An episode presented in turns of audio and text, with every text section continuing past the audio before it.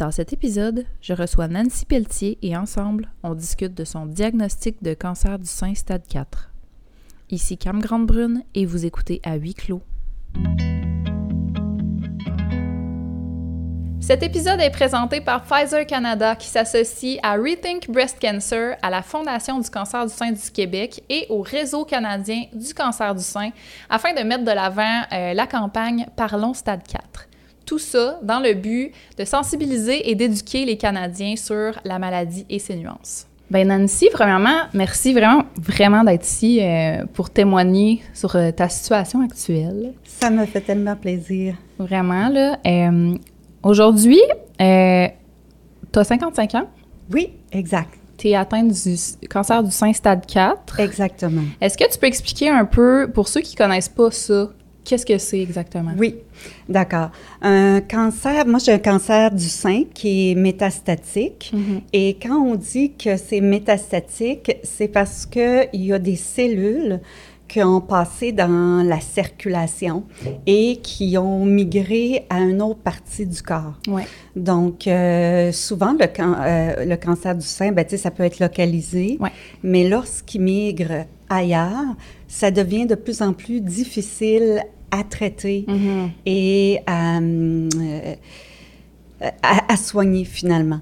C'est pas le même but au niveau des traitements ça. que euh, la première euh, épisode de cancer que j'ai eu qui n'était pas euh, Qui était- métastatique. Qui était stade 3 à ce moment-là? Oui. Alors, euh, métastatique, le cancer du sein, souvent, ça va migrer soit dans les os, euh, ça peut migrer aussi au cerveau, Mm. euh, au foie et euh, au, au niveau de, de, de la peau aussi. là. Donc, moi, j'ai eu le gros lot. Quand on m'a appris la récidive, malheureusement, le parti était pogné dans mon corps. Donc, il a migré au niveau osseux. Et Mhm. euh, pas juste un petit spot à une place, là. Tu sais, ça flash partout, là. C'est Ouais. Quand sur la radio, j'en ai à la colonne vertébrale, euh, au niveau du cou, au niveau du dos, euh, les côtes des deux côtés, euh, épaules, euh, le bras droit, là, l'humérus, euh, j'ai des spots là aussi. Mm. Les deux hanches, l'os pelvien, euh, les os de, de la cuisse. Donc, euh, Vraiment le party. Il y en a vraiment, vraiment à plusieurs endroits. Mm. Et aussi, j'en ai au niveau de la rate Mm. et malheureusement au niveau du foie. Donc, j'en ai des multiples au niveau du foie. Et au niveau du foie, ça nous inquiète Ouais. plus. Oui, parce que c'est un organe qui est vital, le Ouais. foie. Ouais. Le foie. Et euh, quand euh, c'est perturbé, euh, ben, notre vie euh, peut être très en danger aussi. là. Oui, Puis j'en avais ça. au niveau du pancréas aussi. Aussi. Mais c'est un. Quand c'est des métastases, mais ça se trouve être le même type euh, de cellules finalement que j'avais dans mon sein qui OK. migrait ailleurs. Donc, c'est pas, par exemple, une personne qui a pas de cancer, mais qui commence à l'avoir au foie en premier. Parce que là, ça serait pas la même une cellule chose. spécifique pour le foie. Exact. Ça serait plus, euh, plus dangereux pour le foie en tant que tel ou... Euh, non, pas nécessairement. Non. Le danger est là quand même, mais euh, c'est c'est pas le même type euh, de, de cancer. OK. Oui. Est-ce et, que... et même au Oui. niveau du cancer du sein, ce que les gens ne savent pas aussi, c'est qu'il n'y a pas juste un type. Il y a, il y a Ouais. plusieurs types de cancer. Ah oui, euh, malgré, du sein. en plus des quatre stades qui existent, il y a plusieurs types Oui, différents. oui, oui, il y a plusieurs différences. C'est comme moi, euh, c'est à peu près euh, 20% des cancers du sein là, que, qu'est-ce que j'ai. Euh, on appelle ça un lobulaire euh, ça veut dire qu'il est un petit peu partout. Et euh, il est hormonodépendant. Ça veut dire que moi, il se nourrit d'hormones, donc euh, l'oestrogène OK. et la progestérone. OK. Fait que ça, c'est vraiment là, ce qu'il aime. Là, OK. Puis, euh, à ce moment-là, est-ce que... Ça... Je n'étais pas pour m'enligner là-dessus, mais est-ce qu'un des traitements, c'est un des bloqueurs d'hormones pour... euh, Euh, traité? Oui. oui, ça, ça se trouve être un traitement. Les bloqueurs d'hormones, on a ça, par exemple, quand on a fini nos traitements. Pas, pas moi, là, en stade 4, mais quand j'étais en stade 3, Ouais. euh, bon, il y a eu plusieurs euh, traitements, euh, chirurgie, chimio, radiothérapie. Peut-être Ouais. qu'on va en parler un petit peu plus. Ouais. Puis après ça, pour prévenir les récidives, ils nous suggèrent de prendre, euh, ils disent l'hormonothérapie, mais c'est comme des anti-hormones. Finalement, c'est pour faire baisser mon taux d'oestrogène. Ouais, parce que ça. même si, euh, je sais pas, on est en ménopause ou quoi, on, a quand, on en sécrète quand même une petite partie. Oui, c'est ça. Oui. Euh, toi, Nancy, t'es- t'étais infirmière. Est-ce que tu travailles encore? Non, malheureusement, non. Moi, j'étais euh, infirmière. Oui. Oui. Et euh, J'ai su que euh, t'é- t'étudiais pour être euh, euh, au- infirmière bachelière, c'est ça? oui, ben, je suis infirmière. j'étais déjà infirmière bachelière. oui.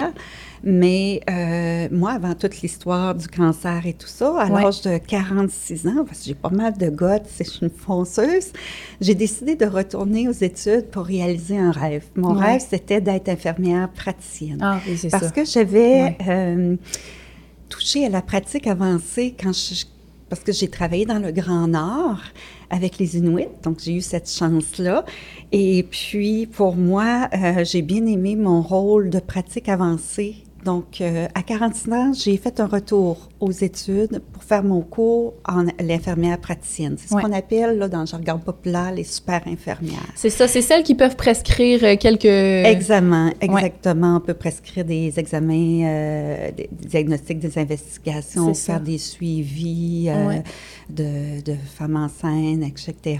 Et notre rôle est beaucoup plus élargi. Ouais. Oui. C'est une belle profession. Ouais. Beaucoup. C'est dur faire ce cours-là. Euh, ça demande beaucoup. C'est un deux ans qui est extrêmement intensif. Puis là, t'as commencé ça à 46 ans? Oui. Puis à 47 ans, t'as eu ton premier diagnostic? Mon premier diagnostic, ça a été à l'âge de 48 ans. 48. Oui. Donc, euh, ça faisait à peu près euh, quelques mois que j'avais fini mon cours d'infirmière praticienne. Et là, j'avais commencé à travailler, j'avais trouvé un emploi, Ah, j'avais ouais. déménagé, changé de région, donc loin de ma famille, des amis et tout, Ah. juste pour te mettre dans le contexte. Donc, euh, et en plus, j'avais à m'adapter à un nouveau travail.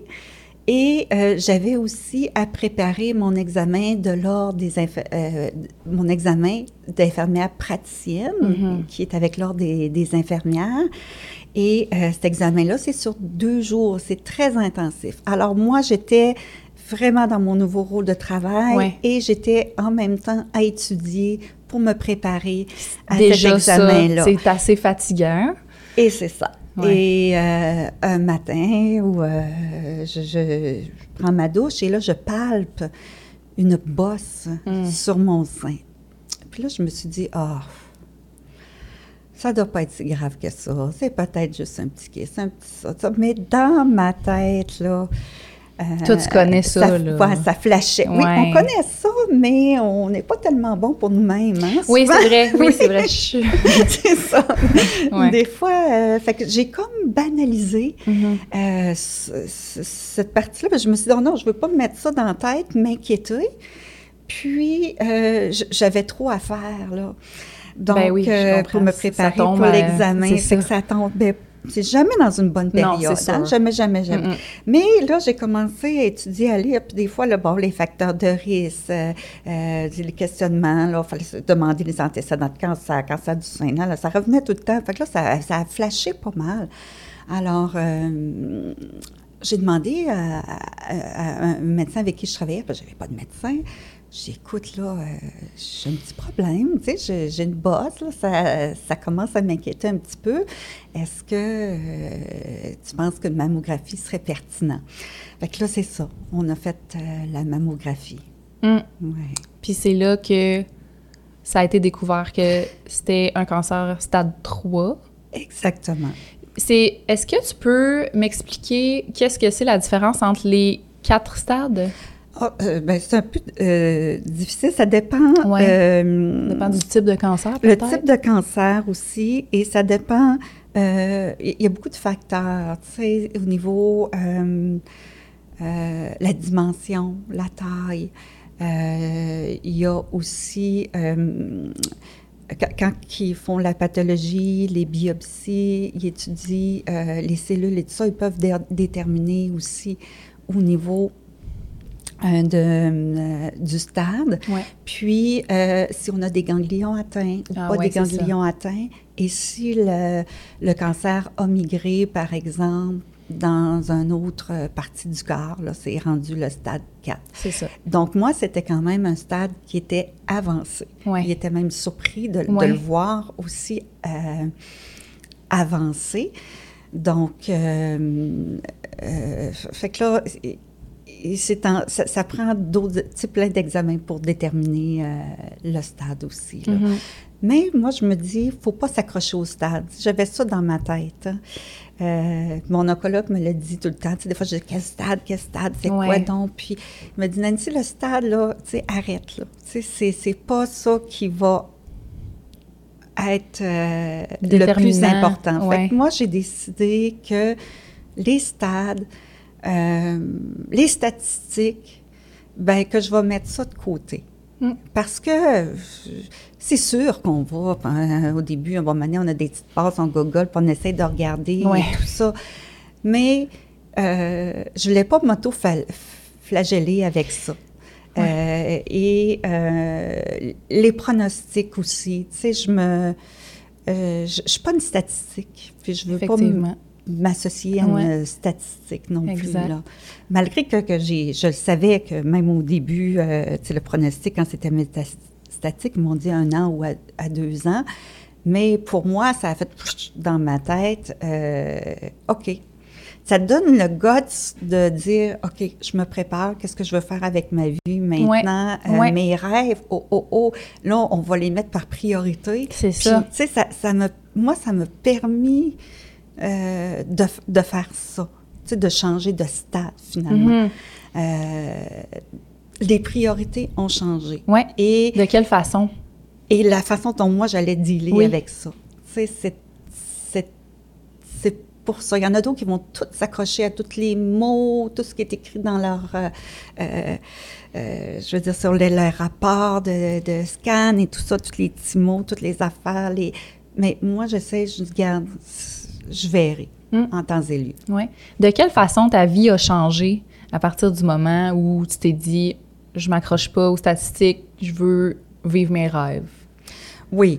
Euh, bon, euh, la vie, ça change, ça, ba- ça bascule beaucoup. hein.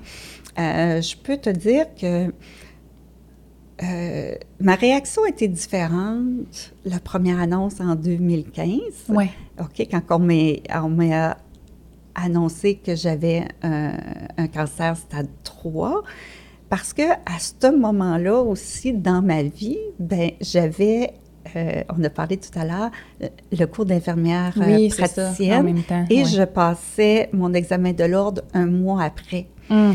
Donc, Est-ce que tu l'as tu l'as fait l'examen? Tu- Oui. Tu as continué Ben oui, dans cette voie-là? Oui, puis il y en a qui me disent Ouais. Ah, attends, après les Ouais. traitements, tout ça. Puis je dis Oh, non, non, non, sinon ça va être trop Ça dur être pour fait. moi. J'ai foncé. Fait que, bon, on- tu sais, le matin, euh, je voyais mes patients à la clinique. L'après-midi, j'étais cédulée pour un, un scan, une scintigraphie osseuse, euh, des rayons X. Le soir, je travaillais euh, avec un petit groupe d'études pour préparer notre examen, tu sais. Wow, ça fait, Fait des que là, bon, pareil. euh, pas le choix de Mm. tomber en arrêt de travail. Ouais. Puis j'ai mis ça un peu de côté euh, en, en- parce que là, ma priorité, moi, c'était de réussir mon examen. Mhm. Donc, je me donnais ça et jusqu'au moment du, euh, du, de, de le- de la chirurgie. Et là, après ça, tu sais, j'ai, euh, j'ai plus embarqué dans la sphère du, euh, du cancer.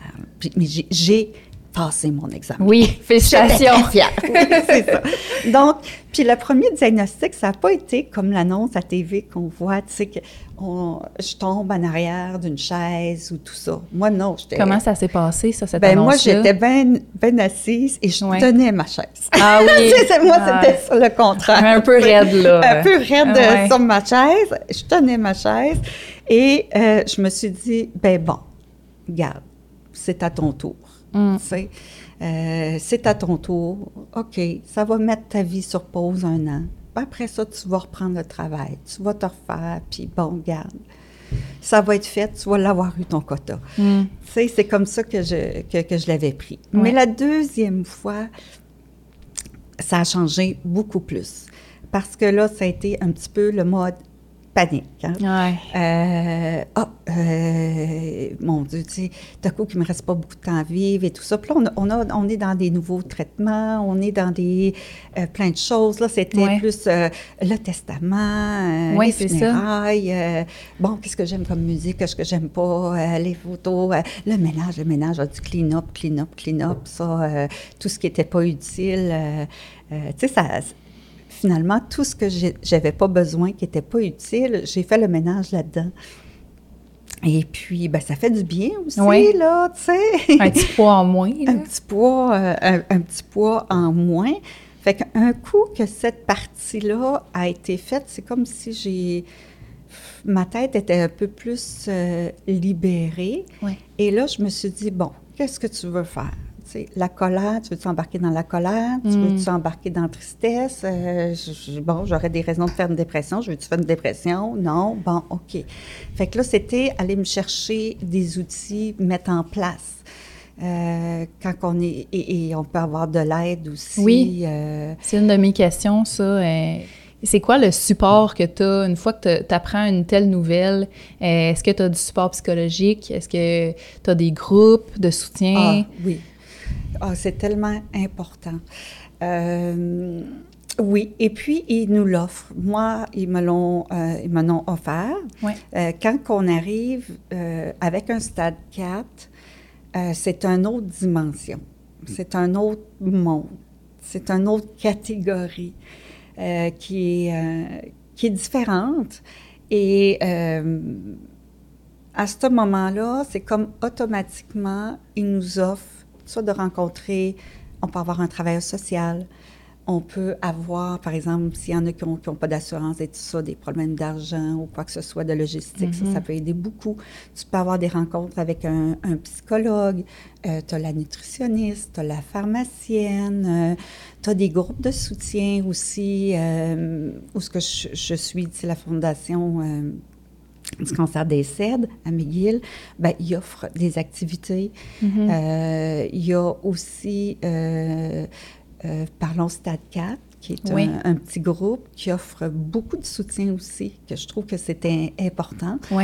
Et puis, c'est- c'est vraiment pour les, les personnes atteintes d'un cancer du sein métastatique, parce que les besoins sont différents qu'un qu'un autre.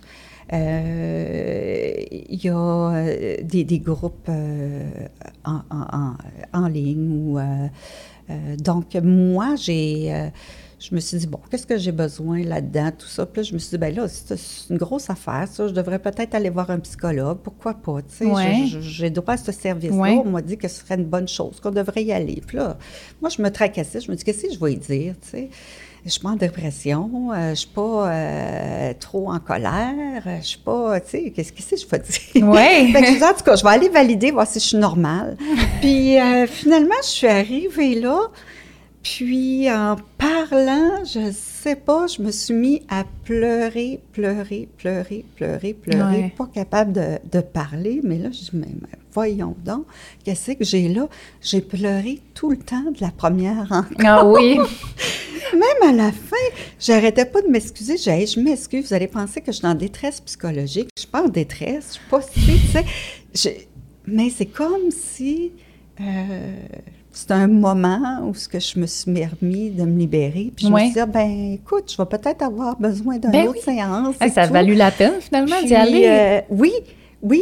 Puis ça nous fait euh, euh, voir aussi, par exemple, nos craintes. C'est-tu Mhm. bien fondé? C'est-tu, euh, tu sais, nos peurs? Ou, euh, on a toutes, hein, que ce Ben soit oui. dans, dans la vie, euh, n'importe quoi. Donc, puis je me suis dit, je vais aller me chercher le plus d'armes possible pour euh, passer à travers ça Mhm. le mieux possible parce que j'avais choisi la voie de ne pas me laisser écraser. Puis j'avais cette force-là. Je, je- je suis contente par mon bagage, probablement. Tu sais, nos expériences antérieures, ça sert. Ouais. Donc, euh, j'avais ce bagage-là. Ouais. Par quel traitement euh, t'es passé au travers de toute cette épopée? Oui, OK. Bon, on va parler, par exemple, la première fois. Oui. En 2015, euh, moi, j'ai dû... euh, il y avait plusieurs masses dans mon sein ga- gauche. Donc, Mhm. j'en avais cinq. Mhm. Et moi, je ne suis pas une fille avec des gros seins. Donc, euh, on ne pouvait pas le sauver. Donc, quand j'ai rencontré euh, le chirurgien, il m'a dit, ben écoute, je ne pourrais pas sauver euh, ton sein. Il va falloir vraiment qu'on l'enlève au complet. Et en plus, il y avait comme une atteinte ganglionnaire. Fait que les ganglions faut les enlever aussi. au niveau de l'aisselle et au niveau du bras, il y en a qui avaient testé positif, qui avaient du cancer dedans. Donc, Ouais. il fallait les enlever. Donc, euh, ça, ça a été la première étape, Ouais. euh, vraiment, de faire euh, la mastectomie. Ouais.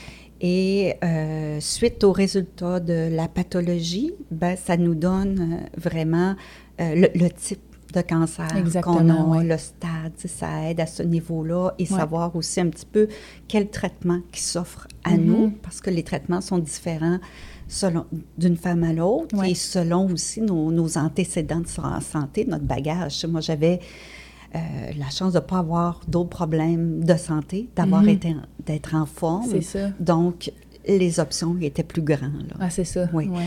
Donc, après ça, j'ai fait euh, six mois de chimiothérapie. Mhm. Euh, Comment ça s'est passé, ça? Ça, a été très difficile pour Ouais. moi, la chimiothérapie. Puis, euh, il y en a qui passent ça facilement, mais moi, je dis que ça a été difficile. Un, parce que probablement que j'étais très fatiguée quand j'ai commencé mes, euh, ma radiothérapie suite à- au travail, suite euh, à l'examen et tout, et le, le manque de, de sommeil. Ouais. Puis pendant ce temps-là, est-ce que tu étais encore loin de ta famille? Oui, exact. Ah ouais, en plus. Parce hein, que, sûr que. Euh, et j'étais loin de ma famille. Et en plus, c'était. Moi, j'étais suivie à McGill, à Montréal, qui est une heure ben et oui. quart de route Ben oui. aller et revenir. Donc, ça fait Quand beaucoup même, de, La route. de voyagement.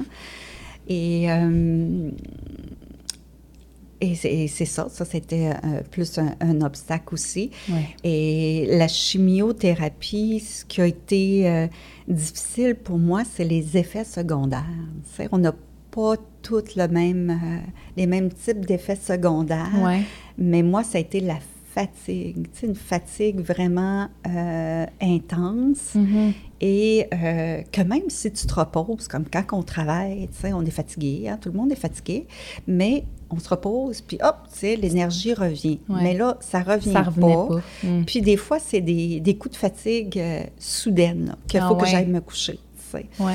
Et souvent, ils nous donnent une prémédication aussi avant de donner euh, la chimiothérapie, que ce soit du Benadryl, la cortisone, pour prévenir des effets secondaires comme les nausées, etc. Et ça, ça a des effets secondaires. tu sais, Comme Ça la aussi. cortisone, Ah, ça te rend comme... euh, tout vibre en dedans, là. Ah ouais. Mais tu sais, n'as pas l'énergie, mais tu voudrais bouger tout le temps, tu sais. Fait que euh, le sommeil, ça marche plus à les heures que tu veux. Fait que là, j'ai pris un rythme où que, bon, je suis fatiguée, je me couche, je me réveille, ben, je me lève, puis euh, euh, etc. Fait qu'il y a eu ça. Il y a eu aussi euh, des complications. J'ai pas été chanceuse, on dirait, là, tu sais, euh, je sais pas parce que je suis infirmière que je pouvais me permettre de toutes les avoir, mais bon, ils m'ont installé un pickline, c'est comme euh, une genre d'aiguille dans, dans le bras Ouais. pour nous injecter la chimiothérapie parce que c'est très, très, très dur, pour les veines. Mm. Et, Puis ça, ça euh, restait là? oui, ça, restait là. Et Ouais. là, j'ai fait une, euh, un caillot de sang Ah, ben là-dessus, un caillot de thrombose. Donc, il a fallu enlever ça. que là, j'ai dû avoir des injections euh, une fois par jour euh, pendant un an de temps. Après ça, ils m'ont passé un porte-4. Puis là, j'ai eu des petites complications à, à ce niveau-là, une petite infection. Mais tu sais, ça s'est réglé. Mais quand on a une chimio, même- c'est toujours plus long à régler. C'est ça. Fait que là, bon, mané, hop, tu sais, la neuropathie, ça, c'est des fourmillements, des engourdissements dans les membres, les bras, les, euh, les, les mains, les pieds. Et euh, ça, ça a commencé à arriver assez que j'avais comme si tu marchais avec les pieds ronds, là, tu sais. Mm. Fait que des, des fois, l'équilibre, c'était pas évident quand Ah c'était ouais. pas sur face plane. Tu sais, aller marcher sur le bord de la mer, oublie ça, là. Je, je tombais tout le temps. Et puis, euh, ben moi, j'ai fait des chutes. J'ai chuté dans un escalier. Fait que je me suis ramassée avec une bonne de marche. Caroline. Fait que c'est ça. Ensuite de ça, j'ai développé du lymphodème à mon bras euh, gauche, qui est une enflure. Donc ça, c'est une autre affaire aussi, tu sais. Ça s'accumule, euh. J'ai eu beaucoup euh, de choses qui sont arrivées, mais qui, qui se traitaient. Donc, c'était une gestion des effets secondaires aussi. C'est ça. Puis moi, je me suis dit, ben garde, six mois, après ça, ça va être, fait- ça va être terminé. Il y a la chute des cheveux aussi qui arrive, Mm. hein, qui est euh, assez surprenante aussi. Une chance qu'on- que je savais que ça allait arriver, là, mais... Euh, et Ça frappe, là. Ça c'est- frappe, c'est ouais. ça, exactement. Une, une des questions qui revenait beaucoup aussi, c'est euh, la féminité là-dedans. Oui. Perdre euh, ses seins. Est-ce que la mastectomie, est-ce que c'était double? Non, moi, c'est euh, un côté. Puis Euh, la chute des cheveux, Oui, euh, tout ça, comment tu gères avec ta vision de la féminité? oui. Bon, ben moi, j'avais, euh, par ma profession, déjà vu c'était quoi, Mhm. une mastectomie. Ouais. Euh, je m'avais déjà occupée de femmes qui avaient eu subi une mastectomie aussi. Donc, j'avais une petite idée quoi m'attendre. Puis je me suis dit, bon, encore une fois, Nancy, comment tu vas vivre ça, là? Ouais. Euh, baisse pas la tête, OK, parce que tu as eu euh, euh, une mastectomie. Ouais. Puis souvent, je me rends compte que ces femmes-là, tu sais, ça paraissait pas non plus. Puis on ne Mhm. regarde pas toujours focusé Ben au niveau des, des seins aussi. Mais ça reste que c'est là que, tu- que tu perds une euh, partie de toi, que tu ça. as une Mhm. euh, cicatrice. Fait que moi, j'essaie de voir ça comme ça m'a sauvé la vie. Ouais. On a tenté de me sauver la vie en me faisant la mastectomie. J'ai le choix de dire oui, j'ai le choix de dire non. Mhm. Moi, j'ai choisi euh, d'aller devant, tu sais, de face à ces traitements-là. Et euh, je, je me suis dit, bon, OK, c'est un choix, tu sais, c'est un choix médical, mais on a notre choix, nous autres aussi. Mhm. Donc, je me suis dit, garde, je, je- je vais l'accepter, puis et je vais essayer de faire mon mieux, tu sais, pour euh, bien vivre av- à- Ouais. Avec. C'est sûr qu'au début, on est là, oh mon Dieu, ça paraît-tu? Euh, bon, l'achat des prothèses, au début, tu peux pas en avoir une tout de suite parce que là, tu as une cicatrice, Ben tu as oui. des pansements, tu as tout. C'est ça. Fait que là, euh, c'est long. Fait que la première journée qu'on m'a mis la prothèse, wow! C'était L'équilibre euh, re- revenait. Et euh, ben, j'essaie de voir ça. Tu sais, des fois, c'est quand, quand j'ai des petits flashs, genre, c'est pas drôle, tu sais. euh, euh, ben, je me dis, ben, Nancy, ça a permis de te sauver euh, Ouais. la vie, de prolonger ta vie. Ouais. Les cheveux, ben, les cheveux, euh, euh, je m'avais dit, bon, ben, c'est temporaire, c'est pas Mhm. permanent. Ouais. C'est ce qui m'a accroché à ça. C'est temporaire. Parce que les cheveux, ça, ça, ça- on les perd pendant la chimio, Oui. puis après, ça, ça recommence à Oui, pousser. Ok. c'est ça. Ça dépend quel type de traitement. Il y a Ouais. des traitements qui font perdre les cheveux, d'autres non. Mais là, la première, euh, la première fois que j'ai eu de la chimiothérapie, c'était vraiment des grosses euh, doses, des grosses Mhm. bombes. Là. Ouais. Donc, j'ai perdu mes, mes cheveux à partir à peu près de la 17e euh, journée. Ça commençait Ah oui, à- rapide quand à, même, partir. ouais. tu sais. Euh, je sais pas, je suis dehors et euh, il y a du vent, puis je me rends compte que la, la chaise à côté de moi a des cheveux. Je suis, oh mon Dieu, tu sais Ah ouais. dans la douche, je prends ta douche, puis hop, là, tu te dis, OK. les là, motons, euh, là. les motons à gorge. Fait que ça, euh, ça, ça fait, c'est quelque chose aussi, là, tu sais, d'avoir plus de cheveux. euh, c'était plus froid. euh. Ouais. euh, s'adapter à, à ça. Il n'y a pas juste les cheveux aussi, il y a les sourcils, il y a les cils. Ah ben oui, j'avais pas pensé à ça. Euh, Oui, fait que euh, J'avoue. donc euh, tout le poil sur le corps finalement, Ouais. tu sais, fait que euh, ça c'est quelque chose de se voir comme ça, fait que puis tu sais ça va quand même assez vite là. J'ai la mastectomie, j'ai plus de cheveux, j'ai Ouais, le bras, l'infodème, faut faire des bandages. Euh, tombe des escaliers, la botte de marche, ouais, là, tu sais, ça, ça en prend un, un- un coup. Donc, euh, mais il y a des trucs, euh, de- des fois, tu sais, qu'il y a- des, des groupes de soutien qui peuvent nous donner des trucs de maquillage, etc., Mhm. des foulards. donc, je- avec ça, tu sais, ça a aidé. Ouais, Puis, euh, de savoir qu'après ça, les cheveux poussent. Ouais. Moi, la partie des cheveux qui a été plus difficile, c'est quand les traitements ont terminé, Mhm. c'est comme, oui, là, je suis prête, que ça pousse. Oui, let's go! Let's go. Mais ça pousse pas peut-être pas aussi vite qu'on voudrait. Fait Ouais. que, avant de, de revoir nos cheveux, si on avait des cheveux longs, ça prend du temps. Fait que Mhm. cette période-là, c'est drôle, hein, mais elle me rentrait plus un peu dedans. Ah ouais. Puis là, je me disais, puis là, ça a commencé à être tout frisé. Moi qui n'avais jamais frisé, là, je savais pas comment m'a- m'arranger ça. Là, tu peux pas avoir des mèches tout de suite. Ah, là, c'est. Non, c'est pas beau. tu sais, tu as la face ronde parce que tu avais la, la cortisone aussi.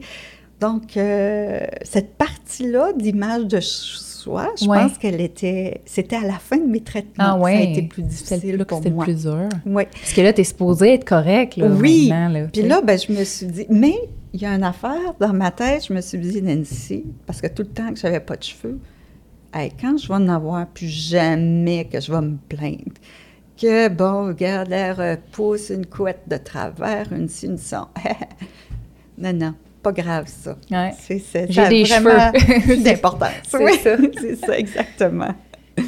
Le premier épisode de Stade 3, en, en 2015, là, euh, j'avais, euh, ben, après la chimiothérapie, ça a été 25 traitements de...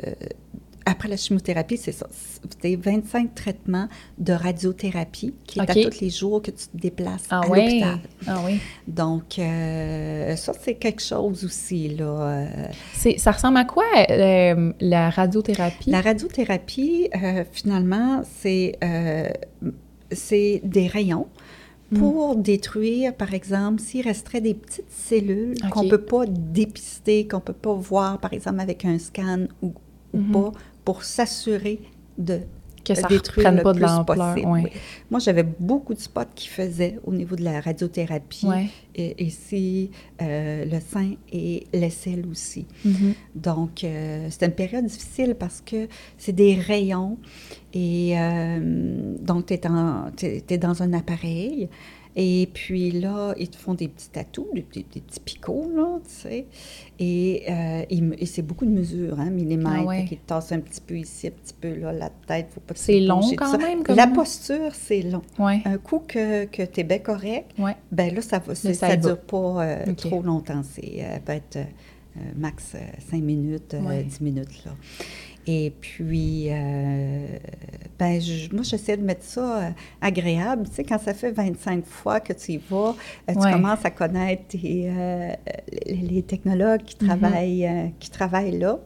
Fait que moi, je leur disais, écoute, si je ne faut pas que je bouge, rien, là, mais je vais concentrer mon esprit de là-dessus. Fait qu'il y avait de la musique. Fait que moi, je faisais mes demandes spéciales. Je Ah oui, disais c'est bon, qu'est-ce que j'aimais comme musique. Ouais. Et puis, ils me mettaient ça, puis je disais, ouais, monte le volume. Fait que là, on montait le volume. Tu sais, j'essayais de rendre ça un petit peu euh, Ben, agréable, oui, malgré tout, c'est ça, avec ouais. un peu Dans la mesure du possible. et puis tout. Fait qu'ils m'ont Ouais. fait des, des euh, le Spotify et tout ça que je connaissais pas. Fait que euh, j'ai dit, bon, ben c'est c'est bien. Mm. Oui, et puis bon, après ça, la première épisode arrive euh, quand tout était, est terminé, Oui. qu'on est sur pause. Ouais. Euh, c'est là qu'embarque l'hormonothérapie qu'on a parlé tout à l'heure. OK, pour bloquer. prévenir Ouais. les récidives. Mais ça aussi, ça a des effets secondaires Évidemment. qui ne ouais. sont pas euh, faciles. Mm. Et après avoir travaillé tout ça, ton corps il est en déconditionnement aussi. Donc, il a fallu que je travaille très, très, très fort sur moi-même pour me reconditionner au niveau physique. Ah oui. Tu sais, il y en a des fois des gens qui font du, euh, des traitements de chimio, puis ils vont être capables d'aller faire de la, euh, de la marche, euh, de, la, de la course, du ski de fond. Moi, c'était impossible pour Ben, moi. avec la grande fatigue que ça a amené, Oui. difficile un peu. Oui, moi, j'ai- fait que j'étais vraiment déconditionnée. Ouais. Et euh, moi, je pensais que ça allait revenir euh, rapidement, mais non. Euh, ça a été un six mois à travailler intensément, Ah juste à faire des exercices d'équilibre, la physiothérapie, Ah l'ergothérapeute. Ça a été très important. Kinésiologue aussi pour mon bras, gérer le lymphodème, nutritionniste. Euh, ensuite de ça, les médecins aussi pour gérer les effets secondaires Ouais. euh, de toute cette médication-là. Et j'avais aussi des, des problèmes de mémoire, de concentration, parce que ça peut faire le chemio brain, qui est un brouillard cérébral, Ah ouais, hein? Mm. qui fait que tu as de la difficulté à te concentrer Mhm. euh, sur une chose, juste une chose. Tu sais, je peux faire plusieurs choses en même temps. Euh, tu fais une liste pour aller à l'épicerie, tu n'emmènes pas ta liste, Ouais. tu perds ta liste, c'est où ta liste, tu sais? Tu deviens presque TDA, là. Ah oui, C'est- oui, oui. C'est ça oui, qui arrive. Oui, oui, oui, oui. C'est, c'est vraiment. Mm. là, toujours se, se recentrer. Fait que moi, c'était, c'est nouveau pour moi, là. Fait que, euh, tu sais, j'avais une de mes amies, elle s'appelait Sandra, elle est venue passer une fin de semaine avec moi. Je l'ai appelée Sarah tout le long. Ah oui. Tu sais, pourtant, j'ai dit, voyons, tu pas, je la connais, ça fait Ben oui. longtemps, là, tu sais, Ouais. pourquoi que je réagis comme ça? Mm. Puis je connaissais pas vraiment ça. C'est vrai qu'on n'en entend oui, pas je- beaucoup parler. j'avais beaucoup d'expérience comme infirmière dans, dans plein de secteurs d'activité, mais Ouais. pas l'oncologie. On dirait qu'il manquait juste ça. Mais, euh, Fallait le vivre. Chemio Brain, puis on m'en avait pas vraiment parlé. En Mhm. 2015, on en parlait moins. là, on entend plus parler là. Fait que j'étais inquiète, Ouais. tu sais. Je voyais, oh, qu'est-ce qui m'arrive? Oui, c'est là? ça, il y a autre Ah, chose. J'ai-tu l'Alzheimer en Ouais, plus, puis tout ça, tu sais. Ouais. Fait que euh, jusqu'à temps que je fasse des recherches, puis j'ai Mhm. trouvé ça, puis euh, j'ai été euh, par moi-même euh, euh, payer une neuropsychologue qu'elle me fasse un test pour voir, euh, écoute, je pourrais-tu avoir ça, puis que- quelles sont les solutions, qu'est-ce que je peux faire? Fait que là, j'ai fait des, euh, des devoirs, euh, Ouais. exercices de mémoire. Je me suis remis à réétudier, réapprendre aussi ce que j'avais appris dans mes études, me mettre Ouais. à jour au- au- aussi au niveau euh, médical, parce que ça change très rapidement C'est vrai, ouais. pour pouvoir préparer mon retour euh, au travail. Ça a été très, très, très, très difficile, cette période-là. Autant que... Physique que mental. Oui. là. Puis aussi, on on a moins de rendez-vous, on dirait. Puis là, tu te dis, OK, la peur de récidive, les premiers scans et tout ça. Puis encore de fois, une bonne année, je me suis dit, OK, il faut, que je tan- faut que je tasse ça. Là. Je vais-tu avoir cette peur-là tout le temps de ma vie? Ouais. Tu sais, non, vie comme, oui, c'est arrivé, là, tu sais, profites-en de la vie, là, Ouais. mais euh, paralyse pas par cette peur-là. Ouais. Ouais.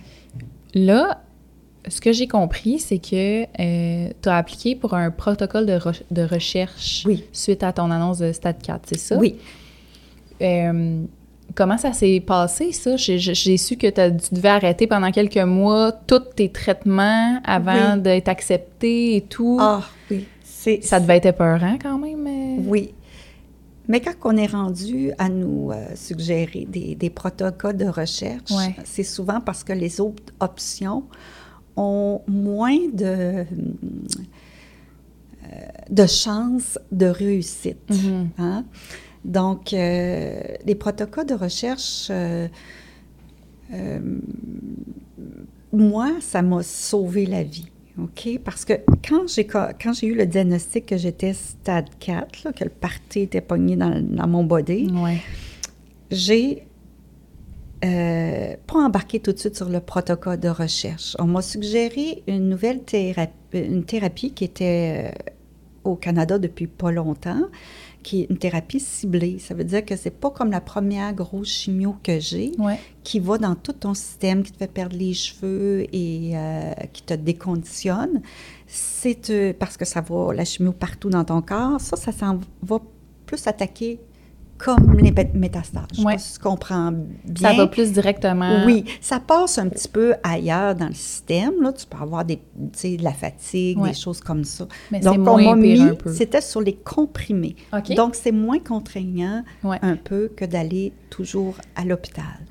Donc, euh, quand on m'a mis sur cette médication-là, ça a été neuf mois de bonheur pour moi Ouais. parce que j'en ai profité. J'ai pu avoir du super de belle qualité de vie.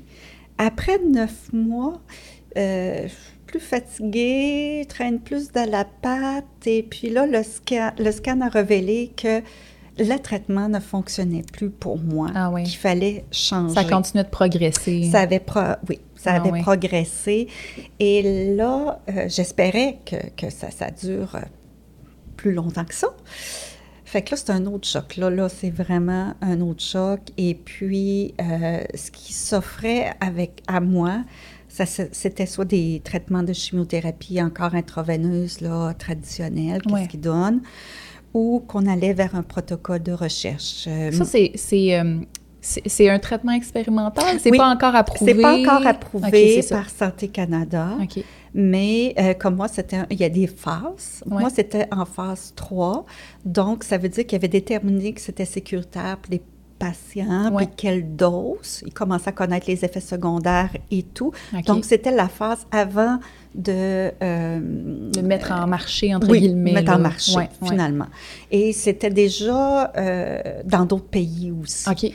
Donc... C'est rassurant. Oui. Fait que mon oncologue, étant chercheur aussi, euh, me parler de cette recherche-là, parce mhm. qu'il en faisait partie aussi. Il, a débuté, finalement, à McGill. Fait que mon timing était ben, très bien. C'est bon. oui. Alors, il m'a proposé euh, cette recherche-là. Il m'a dit c'est en cours de validation, parce que souvent, quand ils mettent en place autour des protocoles de recherche, il faut que ça passe à des comités d'éthique. En tout cas, c'est là. Oui. Bref, deux, trois semaines après, ça a été approuvé qui pouvait le mettre en place.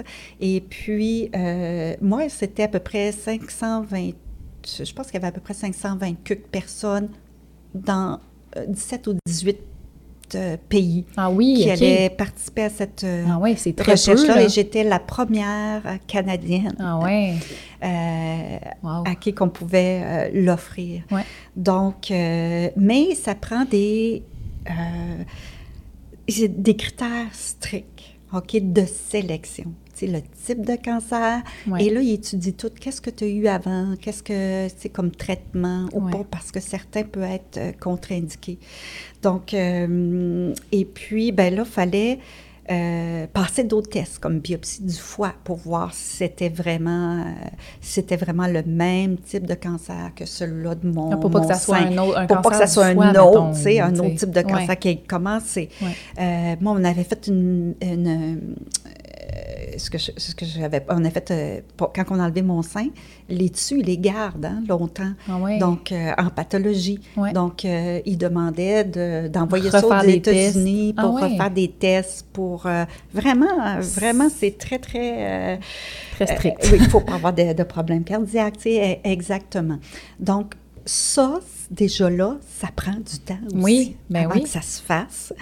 Et le facteur temps est important quand, mhm. tu commences à, moins bien aller. Ben, Et si on me mettait sur une chimiothérapie tout de suite, ben là, je devenais plus éligible mm. pour euh, cette recherche-là. En tout cas, c'est ce, que j'avais compris à ce moment-là. Fait que la décision se prend avec moi et, et, mon oncologue. Et moi, ben, je me suis dit, écoute, on risque. On l'essaye. On l'essaye, mm. on risque, on va voir comment de temps je, vais attendre. Sais, on, va attendre. Je suis capable de bien vivre avec euh, ce qui m'arrive euh, premièrement. Et là, il y a eu toutes sortes d'affaires qui sont arrivées. Euh, la pathologie, même mon sein, qui avait été envoyé aux États-Unis pas à bonne place. Ah ben puis autres ne voulaient pas l'envoyer à l'autre place parce que c'était mal. En tout cas, fait, que finalement, il ne pouvait pas l'envoyer à l'autre place aux États-Unis. Il fallait que ça revienne à Montréal. il fallait que ça reparte à l'autre place aux États-Unis. Fait que là, ça a fait deux, de, trois, non, trois semaines de délai exactement, tu sais. Fait que là, ça se rajoute du temps. Moi, pendant ce temps-là, là, pendant que mon sein se promène, là, elle fait le tour du monde, moi, je détériore, là, ben tu sais. Oui. Va mener chez mon oncologue. Ben là, faut-tu aller chercher? Je vais aller chercher. Oui, c'est Je pense que je vais y aller avec toi. Je vais aller le porter moi-même. finalement, on s'est donné un laps. On a dit, OK, là, si on n'a pas de, de, semaine, de, de temps d'ici... Euh, euh, trois semaines, un mois, là, on, on commence, on laisse faire Nancy, là, et tout ça. Puis euh, finalement, ben, tout s'est classé et j'ai pu être commencer le protocole sur le protocole de recherche l'espoir. Hein, ça donne euh, de l'espoir. Euh. Mm. Mais j'ai eu peur quand même un petit peu à cette période-là. Mais pendant J'ai eu peur, hein? mais c'est parce que mon état se dégradait. Je perdais de la force physique. Euh, j'étais souvent sur mon divan. j'avais un divan neuf, tu sais, j'étais bien dessus, mais tu sais, Ouais. j'étais souvent pas, pas d'énergie du tout. Puis même, je me disais, ben ça doit être ça, mourir à petit feu, là, je me disais, c'est pas si pire. Puis, euh, Ah. tu sais, de m'encourager, puis euh, un, un petit peu là-dedans. Mais finalement, dès le premier, dès le premier traitement de ce protocole de recherche-là, écoute, euh, L'énergie. l'énergie, Ah je ne oui. dis pas qu'elle est revenue au top, ça ne reviendra jamais au top, mais moi, j'ai senti mon niveau d'énergie, euh, les douleurs euh, aussi aux os euh, diminuer, euh, pouvoir reprendre mes activités physiques. Wow. Euh, avec très peu d'effets secondaires. Tu vois, j'ai pas perdu mes cheveux. ouais. Et puis, euh, il y en a qui les perdent. On ne savait pas si j'allais perdre ou pas, mais moi, j'ai pas perdu mes cheveux. Donc, euh, euh, pour moi, je me trouve chanceuse. À tous les jours, là, je, je le dis, je, je me lève, puis je me dis, regarde, je, suis- je suis vraiment chanceuse d'être Ouais. là. Euh, mais euh, avec un protocole de recherche, il y a beaucoup, beaucoup, c'est très strict. Hein? Ouais. Donc, il ne faut pas que ça bouge bien, bien, là, pour que, qu'ils nous mettent out Ah de- ouais, hein? du protocole euh, Ouais. de recherche. Donc, on a plus de suivi. Aux six semaines, j'ai des scans. Aux trois mois, je dois avoir des échos cardiaques pour vérifier si mon cœur le supporte bien. Tu sais, on est, on est beaucoup, euh, on est bien encadré, mais on a beaucoup de, de suivi. Et puis, bon, quand là, là, tu vois, il y a des variations dans, mon, euh, dans mes prises de sang qui commencent. Fait que là, cette semaine, je vais avoir un, un scan. Fait que, tu sais, c'est toujours euh, Il vérifie tout. qui-vive Ouais. un peu, me dire, oh, OK, je, je, je vais être hors de, de ce traitement-là, tu sais. Mhm. Mais je suis rendue, je vais avoir le 36e traitement. C'est une fois aux trois semaines et euh, que j'ai ces traitements-là Wow. de chimiothérapie. Ouais. Fait que là, ça, euh, je calcul rapide, ça fait combien de temps que c'est commencé, ce Bon, traitement-là? c'est commencé ce traitement-là en février 2020. OK. Donc, euh, ça va faire deux ans. en février cette année. Et c'est un protocole de recherche qui était sur deux ans. OK. Mais les, les, les études préliminaires qui ont sorti euh, démontrent qu'il y a une, effic- une efficacité. Oui. Mais c'est pas le but, ce n'est pas la guérison. Mhm. OK? Le but, c'est vraiment de limiter les dommages, d'éviter que le cancer se propage Ouais. de plus en plus, puis qu'on perde le contrôle. Ouais. Puis OK? garder une belle qualité de Puis vie. en même temps, avoir une qualité de vie Ouais. qui me promet, qui me permet de, de faire des, des activités, puis de, me sentir vivante. Ben oui. Fait que pour moi, ça, c'est euh, primordial. Mm. Là. Oui. C'est- Je dirais pas que j'ai pas d'effet secondaire. Ça serait faux. OK? Ça m'arrive de passer une nuit dans la salle de bain parce que j'ai des nausées, puis j'ai des Mm. vomissements. Euh, tu sais, ça m'arrive, oups, mener, ça se met à tourner, tu Mm. sais. Euh, je, je- je vais en avoir des effets secondaires. Mais comme je dis à mon oncologue, regarde, c'est c'est pas nécessairement tous les mois. Mais bon, regarde, si ça dure une journée ou deux, j'ai la tête dans la toilette, puis tout ça, ben garde, les autres journées, si je peux bien avoir des belles journées, Ouais. ben ça n'a pas de prix, ça, pour moi. Ça Ben pas oui. de prix. Euh, euh, ce que je pourrais ajouter peut-être Ouais. au niveau des traitements, c'est quand on arrive avec un cancer du sein métastatique, Mhm. c'est les traitements sont à vie. Ouais. Donc, on ne cesse pas les traitements. OK? Donc, pour nous maintenir en, en- en vie, là, il faut que je continue. euh, donc, cette chimiothérapie-là, tu sais, souvent, on va me demander, ben, quand est-ce que ça va finir? Ben, ça finira Ça pas. finit pas. Ça va finir quand ça va progresser, Mm. à de progression. Tu sais, Jusqu'à la progression, c'est là que ça va terminer. Mais là, on va me suggérer d'autres choses parce qu'il y a plusieurs lignes. Mhm. Et l'import- le but, là, c'est de prolonger ma vie dans l'espoir qu'il y ait un nouveau traitement, Oui. Ouais, on sait jamais. nouveaux traitements. Ouais. Tu sais. Ouais. Oui. Et là, le, le protocole de recherche dans lequel tu es en ce moment, euh, là, il, il se termine. Oui, Est-ce que, sais-tu si ça va se continuer? Ça va Oui, être approuvé par À Santé Noël, Canada? on m'a dit Ouais. que ben, euh, il est approuvé Ouais. par Santé Canada pour certains types de cancer, sur un certain type de cancer du sein. OK. Fait que là, Euh, à au partir Québec. de là... Mais pas pour le mien encore. OK, OK. OK. Mais donc, ben ça va venir, là, Ouais. parce que ça marche, ça fonctionne bien, fait qu'il Ouais. est temps d'autres. Fait que là, ça se termine au mois de février. Ouais. Mais comme je suis sur un protocole de recherche, ils ne nous laissent pas tomber. Donc, la, la compagnie pharmaceutique qui finance finalement euh, ce protocole de recherche-là, Ouais. euh, a accepté de continuer, de payer les- ouais. OK, cette, chimiothérapie-là jusqu'à temps que j'aie euh, euh, progression, finalement. Puis, une chance, parce que ça vaut cher. Juste le traitement que j'ai, sais, on parle plus des... C'est pas des petits budgets, là. hein. Ouais. Euh, juste le mien, c'est à peu près euh, 40 000 US aux trois semaines. Oh, trois semaines. Puis ça, financièrement, là, quelqu'un qui n'est pas dans un protocole de recherche, est-ce que c'est couvert par la RAMQ? Comment ça fonctionne? Oui. euh? Ça, c'est tout, euh, tout un jonglage. Ouais. là, hein, Et euh, mon Dieu, c'est quelque chose. c'est ce que je trouve pire. En plus de vivre avec euh, tout ce qu'on a, là, tu sais, euh, se, se préoccuper euh, de ce côté-là. Mais il y, a des femmes qui n'ont pas d'assurance et tout ça, c'est plus compliqué. Moi, j'avais la, la chance d'avoir une, une assurance collective au travail. Donc, comment ça fonctionnait? C'est que selon le type de médicament que j'avais, euh, l'assureur pouvait par- payer euh, une partie, 80 puis moi, je payais 20 OK. mais quand c'est des médicaments spéciaux comme euh, ceux-là que j'ai, eu, ou, ou comme, comme quand j'ai... été- ou- Tous mes médicaments métastase stade 4, là, Ouais. finalement, que j'ai eu, que ce soit en comprimé ou euh, avec le- l'essai clinique, euh, souvent les compagnies pharmaceutiques peuvent nous aider. OK. Donc, euh, il y, a des- il y a des programmes. Puis ça, là, vraiment, là, c'est euh, c'est merveilleux. C'est souvent notre infirmière pivot qui nous renseigne là-dessus. Ouais. Donc, ils font des demandes, OK, il y a des papiers à remplir, ils font une demande.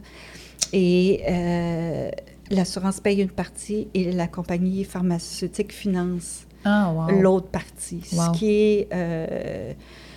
ce qui est vraiment bien parce que oui. c'est- toute une question, la, la, les les questions de finances Ben oui, aussi, parce qu'il y en a, il y en a aussi, tu sais, qu'il faut, faut payer nous autres mêmes. C'est ça. Et puis, bon, c'est sûr que quand on n'a pas, il y a euh, la, euh, RAMQ, euh, mais euh, on tombe souvent dans des cat- catégories de médicaments d'exception, tu sais, Ouais. c'est pas courant.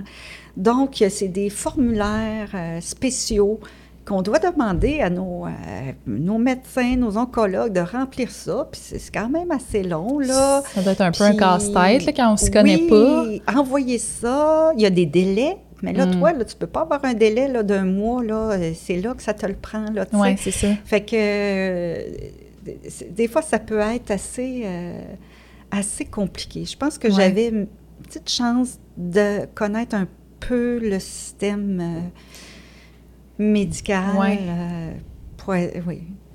Ouais, ça doit être quelque chose, surtout, tu sais, quand il faut que tu arrêtes de travailler en plus. Exact. C'est pas évident. Non, non, non, non. C'est euh, Ouais. tout un changement. Oui. Ouais. L'aspect financier, c'est.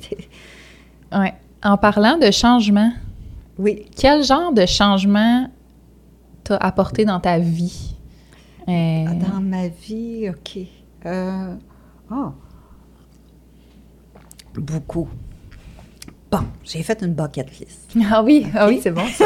oui, j'ai fait ma bucket list.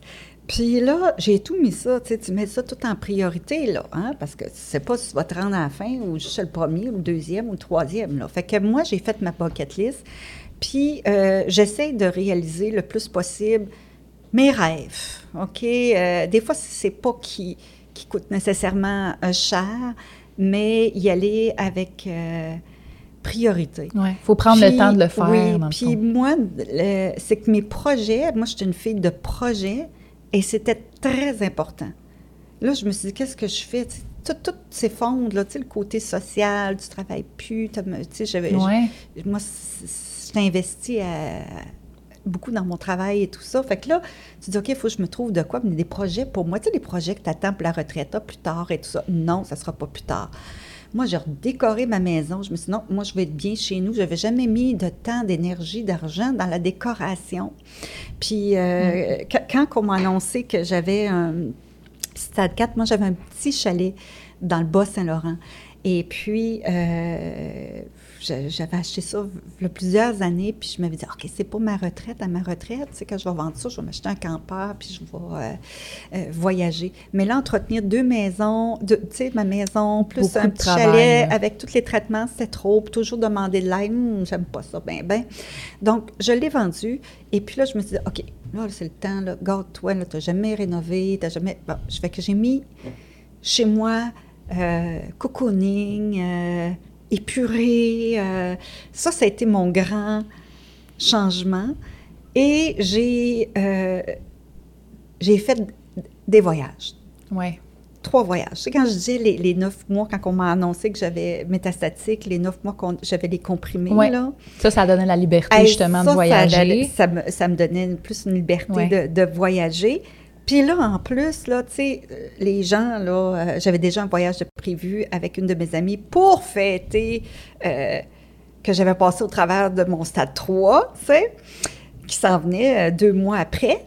Ça fait que, puis là, il y a des gens qui me disent, OK, on s'en va là, on s'en va là. Fait que j'ai tout accepté. Ah. Fait que, mois de mars, je me suis ramassée à Hawaï avec, une, avec une de mes amies. Fait que là, c'était euh, vraiment un, gros rêve. Pendant que j'étais là, j'ai des membres de ma famille qui, euh, ils étaient quatre, ils partaient au Portugal au mois d'avril. Hey, Nancy, tu peux-tu revenir? Tout ça, regarde mon agenda. Ah, ben, OK, je suis entre mes rendez-vous de scan, tout ça. Ben là, je sais pas. J'ai dit, laisse-moi voir celui-là, comment ça va aller. Finalement, au mois d'avril, ça allait bien. Portugal. On va, on va au Portugal trois semaines. Puis, euh, après ça, un bon moment une de mes amies a dit, euh, quel autre voyage que tu aimerais faire, un rêve, j'ai moi, là? J'ai dit, c'est drôle, hein? Euh, j'aimerais euh, retourner en Suisse parce que j'avais travaillé là comme infirmière, tu sais, on, peut travailler ailleurs. J'avais été travailler en Suisse, puis je dit, ah, ça fait 30 ans. Il me semble j'aimerais ça retourner là. Puis elle aussi avait travaillé en Suisse quand j'étais là. Ben, c'est-tu, elle dit, ça pourrait être réalisable. Genre, oui. Quand? Elle dit, au mois de juin. Ah, j'ai dit, c'est vite. OK parle à mon oncologue. je pars en Suisse.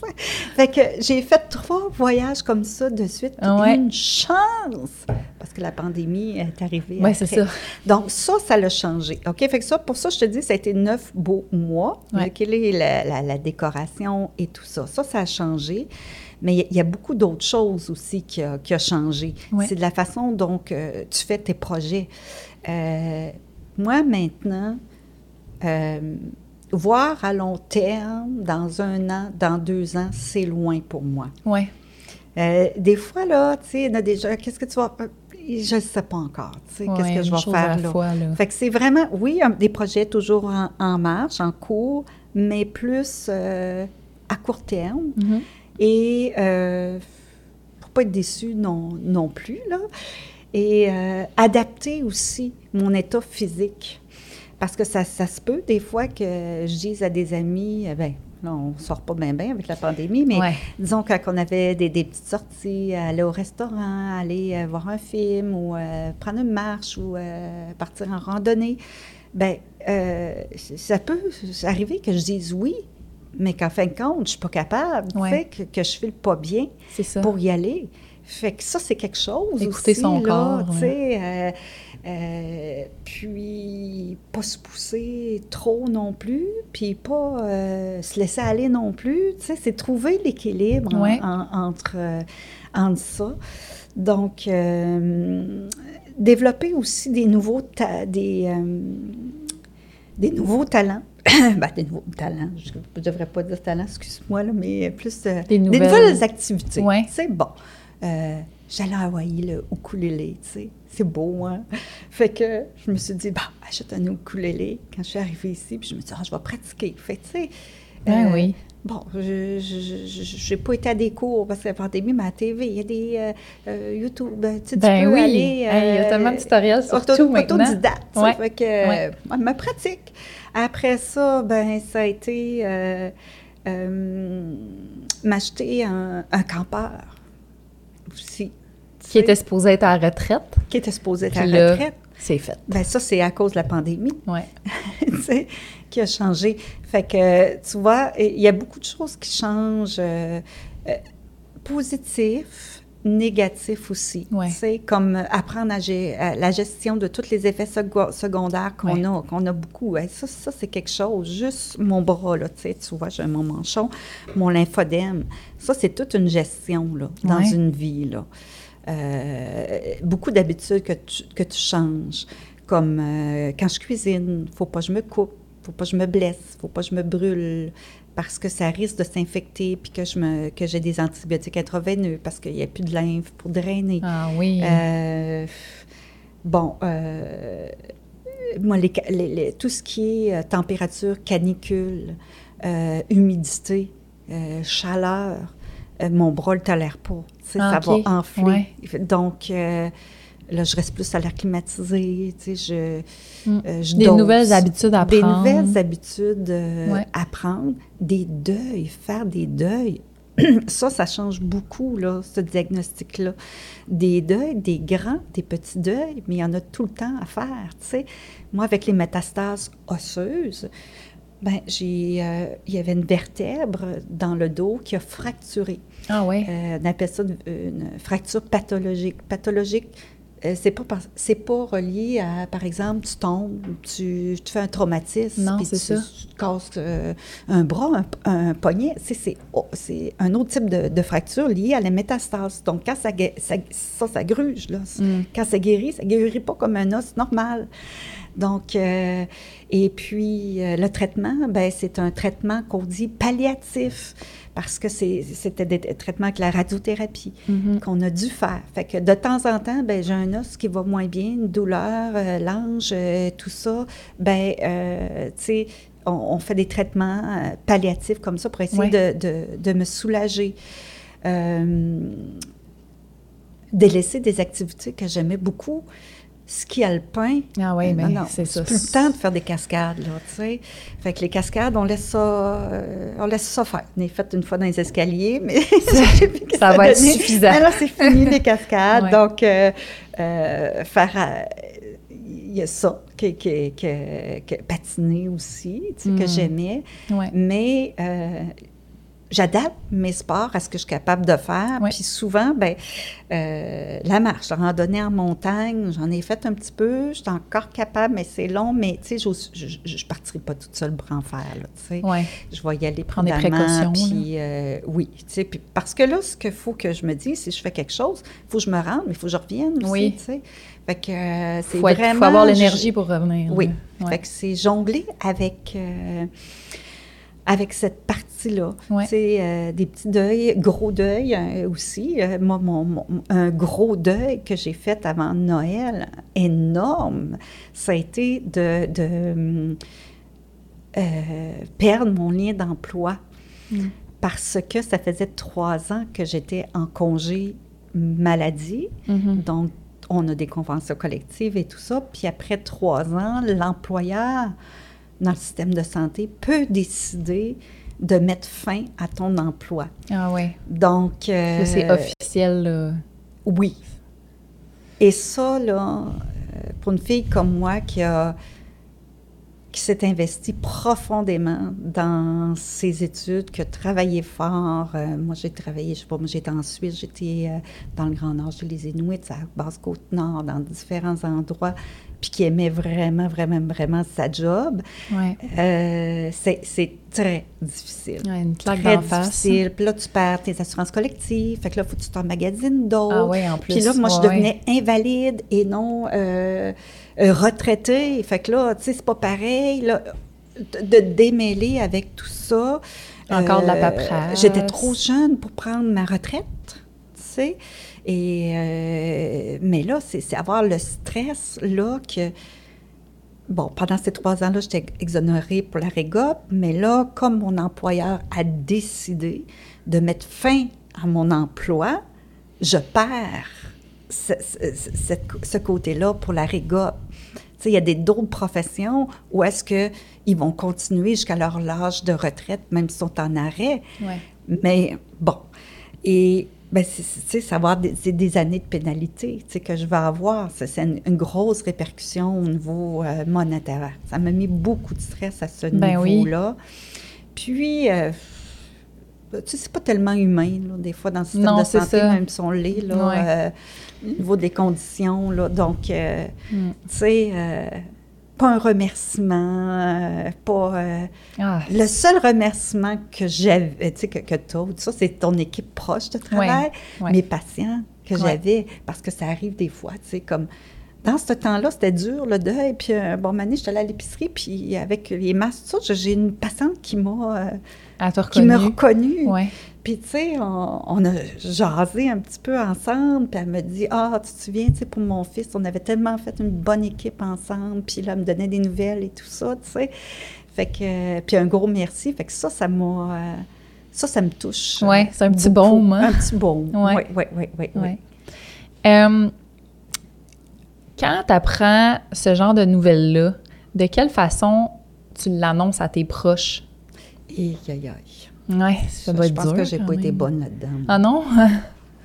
Hmm. Ben, moi, je vis toute seule. Hein? Donc, euh, euh, c'est- pas peut-être pas de conjoint trop, pour en parler, discuter et tout ça. Puis, moi, j'avais pas de, euh, de contrainte à le dire. Tu sais, je- Mm. j'avais pas de malaise à en parler, à le dire. J'appréhendais de le faire, mais Ouais. un coup que je le faisais, ça se passait bien. Ouais. Comprends-tu? Donc, euh, puis je voulais pas jouer à cachette, hein? Euh, de pas tout dire, de, de trop en dire. Non, moi, je me suis dit, garde, je dis qu'est-ce qu'il y en est, c'est comme ça. Euh, qu'est-ce que tu veux? Puis moi, je suis, je suis de même. Ouais. Je sais qu'il y en a qui ne veulent pas le dire, qu'il y en a qui, euh, qui ba- banalisent, qui. euh, ou, tu sais, on a, on a toute notre façon de, de réagir. Ouais. Puis, euh, tu sais, pour moi, quelqu'un qui m'en parle, c'est pas négatif. Tu sais, il y en a que ça va être, oh non, non, non, c'est c'est négatif, tu sais, on parle pas de ça, mais non, sais. Donc, moi, je le disais ouvertement.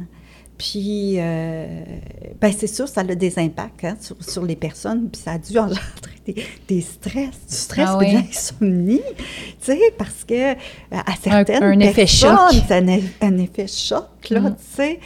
Donc, euh, c'est ça. Fait que je me, je, je l'ai annoncé.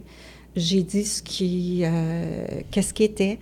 Puis, je pense que des fois, les gens voyaient aussi que je, suis forte. Je pense que j'ai, moi, j'ai découvert que j'étais vraiment forte. Tu sais, que j'avais une force euh, innée intérieure que, que, j'ai développée. Donc, euh, ça m'a servi beaucoup, tu sais, fait que de l'annoncer et tout ça. Fait que le premier diagnostic, là, en 2015, quand j'étais, quand je l'ai annoncé à l'âge de 48 ans, ben, euh, euh, ça a été, ça a été correct. Ouais. C'est pas parfait. On aimerait bien annoncer d'autres choses, mais ça a été correct euh, pour moi. Ma récidive, en 2018, c'est d'autres choses. Parce que là, tu. euh, c'est un mot qui fait, fa- qui fait peur. Tu sais, cancer Ouais. du sein métastatique, il y en a qui savent c'est quoi, il y en a d'autres non. Mhm. Puis, excuse-moi. Et euh, euh, là, c'était plus difficile à l'annoncer, surtout à ma mère. Mm. Tu sais, je ne sais pas pourquoi, mais tu sais, c'était plus naturel que moi, je sois son aidante. Tu sais, je suis une aidante naturelle. Puis elle, je savais que ça allait la toucher beaucoup. Donc ça, ça m'a mis comme... J'avais un, un poids sur le dos. Mm. Mais Ouais. quand je l'ai faite, tu sais, ça m'a... euh, ah, ça m'a libérée. Ouais. Ça me... Ça me l'a Comment ça, comment ça a été Mais- reçu? Euh, bon, ben, ah, mon Dieu, c'est euh, beau- beaucoup de peine. hein. Les gens avaient beaucoup de, de peine euh, pour moi aussi. Euh, je pense que ça leur fait mettre aussi en, une remise en question aussi entre l'autre personne, que les autres aussi, ça peut leur arriver, Ouais. puis que ça chamboule une vie. De comprendre que ça va être des traitements à vie, sais, pour certains, c'est pas... euh, c'est pas comprenable. Puis les gens aussi, comment qu'ils reçoivent, c'est que souvent, ils s'associent avec l'expérience qu'ils ont de leur maladie. Tu sais. Le fait que tu vas recevoir ce, ce diagnostic-là, que tu vas recevoir, tu sais, que, que tu vas savoir qu'un de tes proches en est atteint, ouais. ben je pense que comment tu as vécu ta, la maladie, ça s'est vécu dans ta famille, dans ton environnement.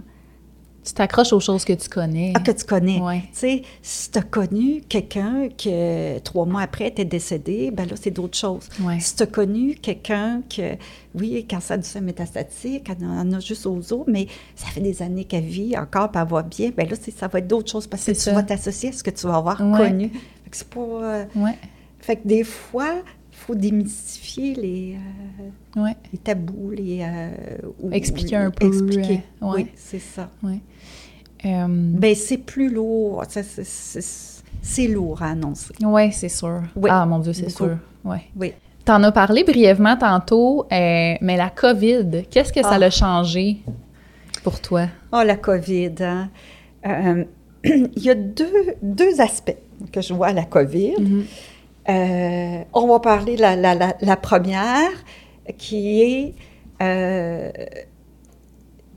en tout cas pour moi, les deux premières semaines là, que ça a commencé à arriver, puis qu'on était en, en confinement et tout, j'avais la peur au ventre. Ah hein? Vraiment, là, euh, angoissée Hum. stressée, avoir de la misère à dormir, euh, des nœuds dans l'estomac, euh, vraiment là, et, et- et- et de la colère aussi, parce que ce que je vous, sais, les gens qui résistaient et tout ça, et qu'on voyait partir en voyage et, et tout, parce que je, je savais que le, le système de santé était fragile, puis je Ouais. savais aussi que ça prendrait pas grand-chose pour faire basculer. Tu sais, on est prêt pour une urgence, une affaire, mais pas que, que, que plusieurs personnes arrivent en même temps. là, C'est ça.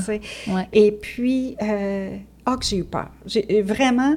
Puis après ça, je me suis dit, OK, là, là, il faut que tu fasses de quoi? Tu vas virer folle. Hey, c'est pire que l'annonce que, que, que, ton cancer. Wow, wow, wow, là. euh, OK, ouais, là, la réaction commencé- était pire. Oui, Ouais. parce que, oui, vraiment, là. Puis je- ça, ça m'a surpris. Je me dis, ben Mhm. voyons donc, qu'est-ce qui m'arrive là, tu sais? Euh, ça m'a enragée parce que je me disais, ben là, là, je pourrais plus voyager. Puis, euh, oh non, tu sais, euh, plus de voyage, ça, c'est un autre deuil à, à faire. Ben, encore un autre Ça va deuil. être trop dangereux pour moi. Puis, hey, si j'attrape ça, là, hey, ça serait poche en mou. T'as Ben, dit quand même. mourir de la COVID, tu sais, quand- avec tout ce que t'as. Fait que ça, moi, j'avais juste ça dans la tête. Hey, ça serait poche en mou que je meurs de la COVID, tu. Fait que euh, c'est paniquant quand tu commences à... Quand ton hamster, il est parti dans... Hein, qui, qui tourne de- comme ça, là, tu te dis, Ouais. ben là, arrête. Puis, puis on en parlait beaucoup à TV. Fait que là, je suivais tout ça, moi, là. là que...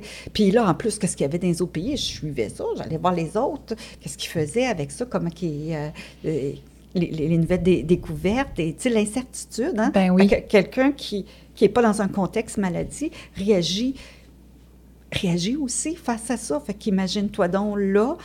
euh, non, ça ça m'a vraiment, vraiment, vraiment rentré dedans. Ouais, Euh, j'avais peur du délestage. ouais. J'avais peur qu'on arrête mes traitements euh, de chimiothérapie parce qu'on n'a plus de personnel.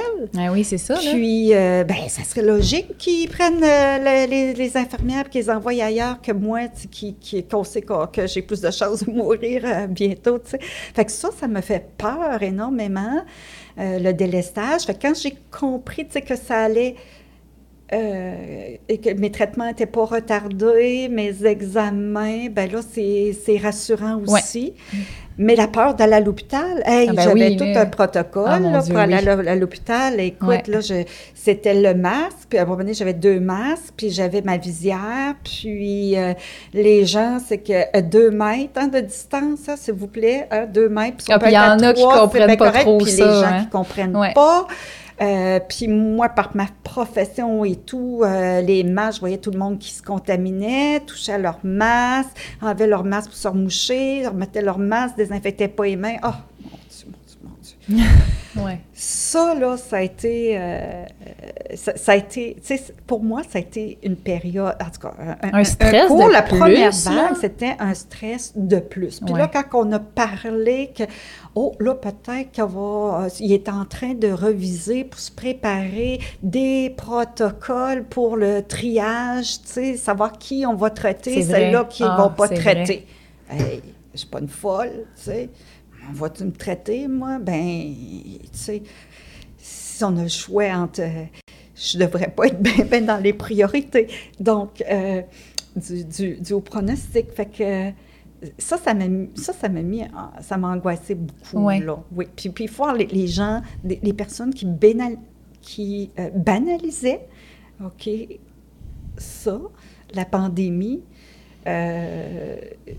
et euh, des choses qui véhiculaient, tu sais, qui n'ont aucun bon sens au niveau scientifique, là, aussi, Ouais. là. Donc, euh, euh, des Ouais. fois, je répondais, ces, ces réseaux sociaux, mais bon, Mané, je me suis dit, OK, arrête, cesse, là, parce que ça te Ça serait trop dedans, je infini, suis trop là. là-dedans, puis euh, je, je vais en perdre ma santé, là, Mhm. tu sais, c'est- c'est- donc, euh, ben c'est ça, c'est prendre les précautions. Écoute, j'allais à l'hôpital, là, euh, je ne m'assoyais pas parce que je ne savais pas si la chaise était désinfectée. Ouais. Fait que je restais debout. Des fois, on reste debout longtemps. Oui. Alors, je me suis trouvé des beaux petits coins, là, pour être seule, isolée entre les rendez-vous.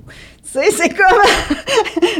Ou j'apportais, là, euh, ma lingette, puis je désinfectais.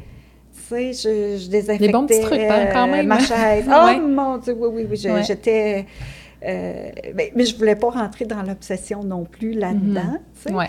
Mais euh, je sentais qu'il fallait que je me protège, Ben oui, que je ne vais pas normal. juste compter sur les autres, puis la, Mhm. la bienveillance des gens, euh, de, de toutes les personnes, tu sais, Ouais. euh, autour. Donc, il y a eu ça, que la pandémie, été difficile. Après ça, ben, le vaccin, il est arrivé. Ouais. Ah, fait que là, l'espoir euh, arrive. Donc, euh, ils ont commencé à vacciner, puis je comprenais que même si j'étais chimiothérapie, que, bon, qu'on ne passait pas tout de suite en, en premier pour les vaccins. Ah oui, Des ok. personnes plus âgées. On était, je pense, dans, on était assez loin. Hein? Ah je oui? pense quasiment au huitième. Là. Ah, ça me surprend. Oui, ben moi, en plus, j'avais pas euh, 60 ans, j'avais pas euh, euh, 55 à ce niveau-là. Fait que si on allait juste par âge, j'étais pas dedans. Oui, c'est ça. Fait que, bon, quand on commençait à diminuer les, les âges, et. Euh, là, je me suis dit, ben là, il faut que je fasse de quoi? Fait que là, j'en ai parlé à mon, mon oncologue. J'ai dit, moi, euh, la vaccination, je trouve que ça n'a pas de bon sens. Puis, on, les, les personnes immunosupprimées, j'ai même appelé à l'Association des oncologues. Oui. Euh, j'ai Fondation du cancer du sein, euh, pour leur point disait? de vue, Coalition Ouais. Priorité Cancer. Il disait qu'il travaillait sur le, sur le dossier, OK. qu'il avait envoyé des lettres, beaucoup au niveau du, du gouvernement et tout ça, Mais c'est surprenant quand même. euh, qu'il n'y avait pas de réponse Ouais. ou que c'était pas encore dans leur, euh, dans leur priorité. Fait que là, je me suis dit, ben moi, qu'est-ce que je peux faire pour ça, là, tu sais, qu'est-ce que je vais faire, pour, pour, pour, l'avoir? Puis là, il descendait encore les âges. là. Je dis, oh, non, non, moi, je, je vais avoir le, le vaccin. Fait que j'ai contacté une journaliste scientifique, euh, Le Devoir, puis j'ai expliqué ça un peu, puis j'avais trouvé des recherches, puis Ouais. euh, euh, d'autres provinces, euh, d'autres pays. euh, Qui avaient déjà oui, passé les gens ça, immu- puis euh, d'où l'importance de, de, de nous, les immunosupprimés, nous, nous, euh, nous protéger parce que euh, il y avait une recherche qui venait juste de sortir, là, que mon oncologue m'avait dit, qu'une personne immunosupprimée, euh, au niveau de la réponse, au niveau du vaccin, peut être moindre qu'une euh, une personne qui n'a pas, par exemple, de chimiothérapie Ouais. ou quelque chose comme ça. Puis c'est assez bas, là. Ouais, ah peut-être oui. 20, 30, 35 de première dose. Après ça, ça monte à, à, troisième, à deuxième dose, troisième dose. Mais tu sais, on ne le savait pas à ce niveau-là. Fait que Ouais. j'avais des choses pour m'appuyer. Fait que j'ai les contactés. On a fait euh, un article. Mon oncologue a, il a, euh, elle, elle a communiqué avec les gens là, euh, que, que j'avais communiqué aussi. Ah ouais. Puis, euh, ça leur a permis de poser des questions. euh, à la conférence de presse. Ah, ben. Puis euh, le vaccin est arrivé. J'étais pas longtemps après, fait que j'étais bien contente. Là, ah, ben bravo pour tous ces efforts. D'être vaccinée, ça a été un ouf, ouais, hein? ouais. Euh, si on peut l'être, là, ça va, Ouais. euh, ça va nous aider. Là, Puis là, aujourd'hui, on, on s'en est parlé tantôt, tu as, quatre doses déjà Oui. aujourd'hui. Moi, je suis rendue à ma quatrième dose. Je prends toutes. Je, prends Je savais même pas tout, que ça tout. existait encore une quatrième oui, dose. Oui, oui, oui. Mm. Euh, pour les personnes immunosupprimées, on est plusieurs rendus à notre quatrième dose. C'est les trois mois après la... la c'est trois mois après la troisième dose qu'on doit le, Ouais. le recevoir. Et euh, oui, je pense que euh, pour moi, en tout cas, c'est très important que, que, que j'ai cette, euh, Ben oui. mes doses de vaccin Ben, pour puis je comprends. avoir un petit peu une paix d'esprit Oui, c'est là, ça. de, Ouais, de, de rencontrer euh, des, des gens aussi. ouais. Et il y a ça, mais la pandémie aussi, j'avais peut-être une longueur d'avance sur tout le monde là-dessus, parce que euh, en chimiothérapie, il y a des choses qu'on fait attention, tu sais, comme aller manger dans des buffets, pas, pas juste à cause du, co- de la COVID, mais tous les autres virus qui peuvent qui peut arriver. On fait plus attention à tous On- les autres oui, virus, il faut dans le faire fond, attention, il faut être prudent, là, Mm. tu sais. Moi, j'ai euh, déjà fait une sinusite, on a dû arrêter un traitement de chimio, puis je Ah, pensais ouais. que j'allais en mourir, Ah, là. je, Dieu, ouais. je- je faisais de la fièvre, la tension était basse et tout ça, tu sais. c'est- Wow. Fait que euh, je, je sais comment, comment ça peut être... être, être difficile aussi, Mhm. là. Mais tu sais, je faisais attention. Quand je faisais mes voyages en avion, je mettais déjà un masque, moi. Ah oui. Puis, Ouais. oui, dans les, les transports en public aussi, je mettais déjà un masque.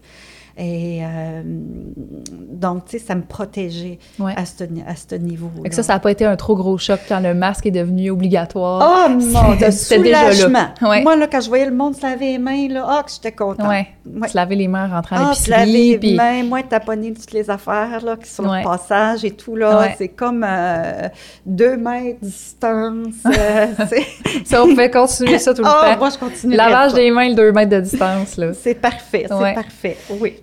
Mais l'autre côté que ça a eu aussi, c'est que euh, mes, euh, euh, les membres de mon entourage et tout ça, même si c'était seul, tu t'es comme plus isolé Ouais. parce que les gens ne voulaient pas nécessairement venir me voir, attraper ça, on a-tu le droit, on n'a-tu pas le droit? Non, on n'avait pas le droit. Des fois, une personne seule, oui, on avait le droit, mais les gens avaient des craintes, je ne Ouais. pas te donner ça.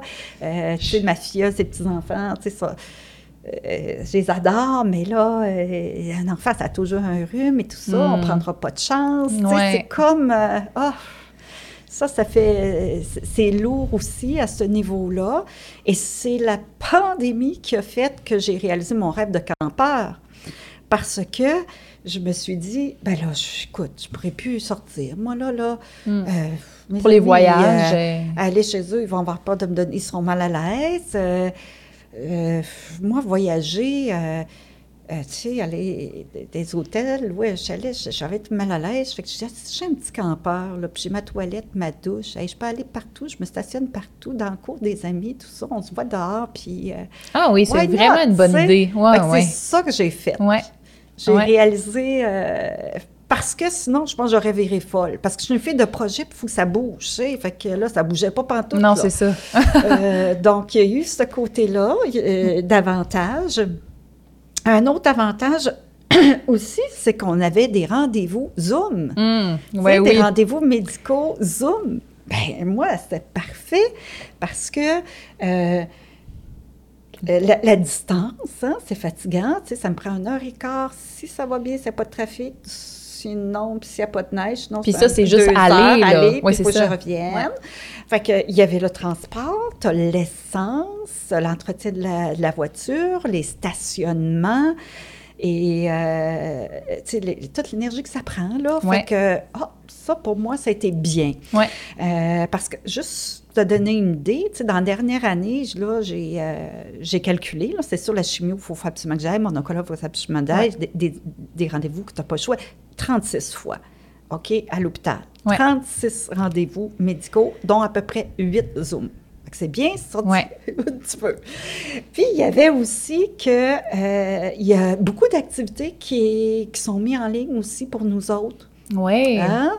Le yoga. euh, après ça, tu avais. il y avait de l'art-thérapie. Il y avait euh, méditation. Euh, les groupes euh, de sport, par exemple, Club euh, Stade 4, là, Mhm. euh, il y avait des clubs jasettes. tu sais. Fait que euh, ce sujet nous intéressait, on pouvait y aller. Euh, la Fondation du cancer du sein. Tu sais, il y a eu plein de choses qui ont été mises en place que moi, je n'avais pas accès parce qu'il n'y avait pas ça dans ma région, mais que ça me manquait beaucoup. Puis là, je pouvais l'avoir chez nous. Ben oui, dans le salon. Oui. fait que euh, je me suis dit, bon, faut Ah prendre oui, ce qu'il y a de positif. Ouais. Assez que j'aimerais ça que ça continue. Ben oui, ben moi j'ai l'impression qu'il y a certaines choses qui Oui. vont rester quand même. Oui. C'est tellement pratique. Oui, Ouais. oui, oui, oui. Euh, ton entourage, oui. comment, de quelle façon il peut t'aider euh, à passer Oui. au travers de tout ça? Puis, euh, de quelle façon ton entourage t'aide et de quelle façon ton entourage t'aimerait qu'il t'aide?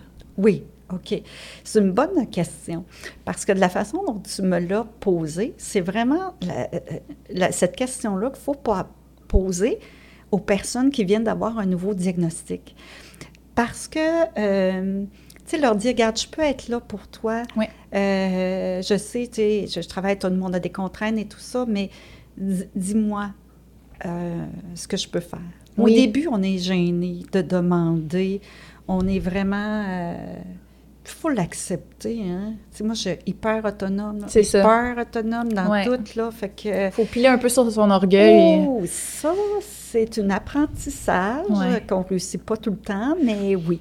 Fait que moi, j'ai été euh, quand même euh, chanceuse. euh, mon, mon, en- mon entourage m'a aidé beaucoup. Puis même si j'étais dans un endroit où je venais de déménager, puis donc, tu sais, les contacts que j'avais faits, c'était pas des contacts de plusieurs années, là, c'était Ouais. récent. Puis où est-ce que j'habite? Ben, c'est une petite maison sur le bord de, de l'eau. Juste avant la pandémie, une chance. Mais euh, il y a un, un, un entraide dans le voisinage. Ah ouais. Puis, Une belle euh, communauté, Vraiment euh, bien, tu sais, comme ma voisine en face. Des fois, elle vient me porter deux muffins. Euh, là, c'est mes journées de chimiothérapie.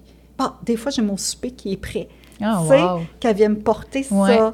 Euh, comme, bon, dernièrement, il faisait pas beau, tout ça. Elle m'appelle, ah, OK, Nancy, je, vais- je vais euh, au village, as-tu des commissions à faire, tu sais? Puis, déjà là, là, wow, tu sais, ça fait un, un- un petit baume. ça, Ben oui. ça peut être beaucoup. Ouais. Euh, le, le ménage. Euh, le ménage, ça devient de plus en plus difficile pour moi. Euh, Il y a des choses que je suis capable de faire, mais laver les planchers et tout ça, tu sais. Puis le ménage, ben moi, ça me prend, ça me prend du temps. Euh, c'est- lent, je suis plus capable d'aller vite comme avant. Ouais. Je fais une journée, ça va être l'époussetage dans une pièce, le lendemain, ça va être telle affaire, puis peut-être que même que j'aurai pas l'énergie pour le lendemain, C'est ça. mais que, euh, Fait que ça finit plus, là. Oui, la popote, euh, tu sais, quand on voit nos traitements, euh, moi, tu sais, il faut que je me prépare, là, la semaine de mes traitements, parce qu'on ne sait pas comment, comment on va réagir. Ouais. J'ai une petite idée, là, rendue au 36e. mais- Ouais. Donc, je sais bien me préparer. Donc, euh, ça, là, ça aide beaucoup. Le ménage, la popote, euh, accompagner au rendez-vous, au Mhm. traitement. euh, Est-ce que c'est est-ce qu'ils demandent à ce que tu sois accompagné quand tu vas à tes rendez-vous? Euh, souvent, quand on a une mauvaise nouvelle à recevoir, ça Ouais, arrive des fois qu'ils demandent euh, Mm. un accompagnateur, mais pas nécessairement pour les mauvaises nouvelles, mais si par exemple des gens des troubles de, de, de langage ou euh, besoin d'un interprète, et, euh, Ouais. on peut avoir notre entourage Mhm. avec nous, mais pendant la pandémie, Ah oui, euh, vrai. ça c'était compliqué un peu, un peu, un peu plus compliqué. Ouais, d'avoir toujours l'entourage avec soi. Mais tu sais, je pense que les premières fois, quand on attend, un- quand on attend un diagnostic, là, Mhm. disons qu'on qu'on va- qu'on- qu'on pense que ça va avoir des bons résultats ou des mauvais résultats, ben c'est toujours bien d'être accompagné. Ouais. Parce que ça, des fois, ça va vite hein, dans les bureaux. Puis, euh, on commence sur un sujet, puis on oublie une question, on s'en souvient plus. Ouais. Ou comme moi, au début, qui oubliait mes listes. Je faisais une liste, mais j'oubliais ma liste. Fait que ça, c'est euh, accompagner, que ce soit pour prendre des notes. Ouais. Ou, Ou se euh, rappeler des, ce que ou le se médecin a rappeler. dit. ou- Euh, ça, ça aide beaucoup. Ouais. Euh, et aussi continuer de nous euh, inclure dans leur vie. Pas parce qu'on est, euh, on a une maladie, on n'est pas la maladie. Oui. Puis c'est nous-mêmes qui vont euh, décider de notre capacité, qu'est-ce qu'on est capable de faire ou pas. Continuer d'offrir des activités. Oui. Parler d'un peu tout et rien. Exactement, Ouais. exactement. Ouais. Ça, euh, moi, je trouve ça euh, important. Puis de ne pas tenir euh, rigueur si jamais les personnes, euh, excuse-moi, par exemple, tu, m'invites à aller à quelque part, puis là, ben moi, je, suis emballée, là, Hey, je veux y aller, c'est le fun, mais qu'est-ce que tu veux, cette journée-là, je ne file pas bien Mhm. ou qu'on m'a rajouté un scan, là, tu sais, ou qu'on... Ben, ça peut arriver qu'on cancelle, Ouais. OK, mais pas en tenir euh, Ben non, hey. rigueur euh, à la personne et cesser de l'inviter parce que ça fait trois fois qu'elle a Ouais. cancellé. Tu sais, moi, ça, c'est l'affaire la plus importante, continuer de nous inclure dans leur vie. Ouais. Et puis de nous, de nous faire confiance aussi. Euh, des fois, il y en a qui, mes amis, je jase ça, puis dire, ah, je sais pas pourquoi je te dis ça, franchement, tu sais, avec tout ce que toi, t'as, tu sais, je devrais pas me plaindre parce que j'ai mal au talon ou que j'ai mal là, tu sais. Mais non, voyons donc, arrête. Tu sais, ça, ça fait partie de ta vie aussi, ça fait partie Ouais. de ton quotidien, ça fait partie, non, c'est... Pas besoin de se On censurer, est- là. On, on se compare pas en maladie, là. La mienne est plus dangereuse que la tienne, la tienne est... Non, non. Tu sais, on embarque... faut pas embarquer dans, dans, dans ces... euh, C'est pas un dans concours. super- Oui, Ouais. oui, oui. Puis aussi, euh, les proches euh, euh, rassurés. Euh, rassurés, mais de, de façon euh, ré- réaliste aussi à- la, à, la, à la situation. Comme moi, à année, j'avais beaucoup de peur. là. J'étais dans mes affaires de testament. Il fallait que je règle ça. Puis j'avais tellement peur. Et qu'est-ce qui va m'arriver? là? Si, j'habite seule. Qui va prendre soin de ça? Qui tu... tu sais, faire ça, et puis là, oh my God, OK, mais là, si je décompense, là, euh, si je suis plus capable, la mobilité, toutes les métastases osseuses, OK, comment je vais m'organiser? Je devrais-tu vendre ma maison tout de suite? Je devrais-tu pas la vendre tout de suite? Qu'est-ce que je fais? Fait que finalement, moi, j'ai une de mes amies, là, qui, euh, avec son conjoint, là, qui m'ont dit euh, une phrase, là, qui m'a, que je vais toujours me rappeler, là. Puis, ils m'ont dit, ben, Nancy, quoi qu'il arrive, que quoi qu'il se passe, on va toujours être là pour t'accompagner. Ça, là, C'est un beau cadeau. oh my God, un baume sous le cœur, là. Ouais. Puis, euh, vraiment un baume sous le cœur. Puis, c'est comme, ah, ils peuvent pas imaginer, je sais pas si je leur en ai déjà parlé, là, mais Ouais. euh, l'impact, la belle impact que ça a Mm. eu euh, sur De moi. savoir qu'on est accompagné, qu'on n'est pas seul Oui, là-dedans. là. c'est ça. Ouais. Même si on n'a pas tout le temps besoin, parce que ça peut arriver un jour, je vais avoir besoin de tout le besoin des autres, Ouais. mais qu'on peut, euh, qu'on peut avoir des gens autour de, de nous qui vont nous aider. Ouais. Fait que moi, à partir de ça, euh, je me suis dit, OK, embarque pas de vivre dans les peurs. Ouais. OK, peur de ci, peur de ça, peur que mon scan ne soit pas bon, euh, peur d'avoir des problèmes financiers, peur de euh, mûrir, tu sais, toutes les peurs qu'on peut avoir, là. Puis je me suis dit, écoute, tu vas t'adapter à chaque...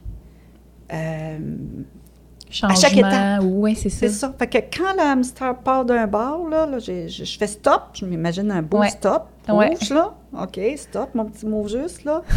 Puis, je vais m'adapter Mm. à chaque étape. Je vais m'adapter selon la situation, Ouais. selon l'étape. Je vais m'adapter. Parce que voir trop loin, à un moment donné. Parce que c'est trop gros. C'est gros aussi. Ouais, ça fait beaucoup en même temps. Puis, euh, je perdrais du temps là-dedans. Moi, moi, mon temps, là, c'est, mon temps, c'est vivre. Hein? Ouais. mon temps, c'est Le temps est là. précieux, là. C'est vivre, vivre, vivre. Ouais. Fait que ça, ça l'entourage en a un, un rôle qui est important. Il y a aussi euh, euh, d'éviter de dire, tu sais, des choses peut-être éviter, de dire euh, ou de... Pour certaines personnes, ça peut avoir un impact, c'est soit positif. Tu Tu sais, si tu parles de, je vois, oh là, hier, j'ai mis à l'autre Ah oh, ouais, mais reste positive, sois positive. merci. Moi, j'ai fait euh, comme non, un écœurite aigu au, Ouais. au positif, tu sais. Ouais. Puis après ça, ben, j'ai réfléchi là-dessus. Puis, tu le monde, ils font pas ça pour mal faire. Non, non, c'est. Puis, je, je, laisse aller là, Ouais. là. Ouais. Mais moi, tu sais, je laisse aller, là. Faut pas accrocher à tout ça. Puis, t'es mal à l'aise face à, à- face à une personne qui vit euh, autant de choses comme ça, là. Tu sais, tu veux sais pas, pas faire comment d'erreur, puis tout ouais. ça, mais non, regarde, l'important, c'est être le plus honnête possible, je pense, là. Ouais. Puis de voir ce que la personne elle a besoin aussi. Mm. Fait que moi, le positivisme, là, je mets ça comme... Moi, c'est OK, mais le positivisme réaliste. Exact. OK? Ouais. Réaliste à ma situation. Mm. Donc, euh, l'important pour moi, c'est être le plus souvent dans cet état-là parce que c'est prouvé qu'il y a un bien-être, OK, sur notre corps et tout ça.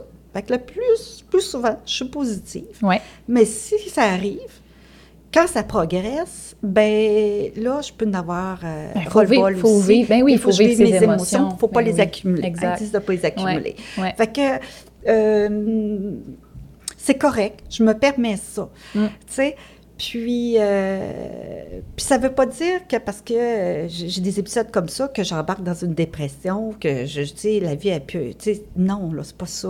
L'important, c'est pas rester là-dedans. Ouais.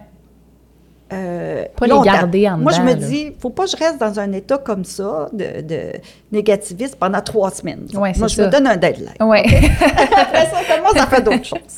Fait que, tu sais, pas que la pandémie, là, quand je commençais à tournoyer, là, Ouais. ben là, je- non. Là, là, À après deux donné- semaines, tu arrives à ton trois semaines, calme-toi le pompon, là, hein, on va essayer de prendre ça d'une autre façon, puis Mm. euh, tu mourras peut-être pas de la COVID, tu sais. Bon, je pas date, encore ça se morte, passe va bien. Oui, c'est ça. bien, j'ai rien attrapé. fait que, euh, c'est ça, pour... euh, de faire attention à ça, ou peut-être, Mhm. sais, si on voit la personne est posée, ah, OK, oh, wow, tu sais, je t'a- je- tu sais, je t'admire, tu je t'admire, euh, t'as une capacité euh, d'adaptation incroyable, t'as- tu sais, ou, ou, euh, ou dire, OK, je comprends, ça doit être insécurisant, ce que tu, tu sais, de, Mm. de ce que tu vis. Fait que pour moi, c'est ça. tu sais. Fait que Ouais. pas dire, ben, sois positive, ça va bien aller. Hey! La phrase, il y a deux ans que tout le monde disait, là. Oui, comment tu sais ça, toi, que ça va bien aller, Ouais, là, que, que l'autre chimio, ça va marcher quand les autres n'ont pas marché, tu sais. Non, C'est non, ça, mais ouais. tu comprends? Mais euh, euh, c'est ça. C'est Mm. euh, faire attention avec ce gros mot-là. Ouais. Puis il y a aussi des, des, euh, des phrases comme moi, ben, quand, on, quand on me dit, surtout quand je suis rendue à ce stade- à ce stade-là, Ouais. cancer du sein, ça se guérit bien. Oh, Seigneur. Ça se guérit Qu'est-ce bien? que les Ils l'ont gens dit à TV, connaissent? Ils l'ont dit, là, j'ai pris, euh, tu sais, ça, ça se guérit bien, le cancer du sein. Oui, oui, oui, oui. Il y en a que ça se guérit bien, il ne faut pas nier ça. Mhm.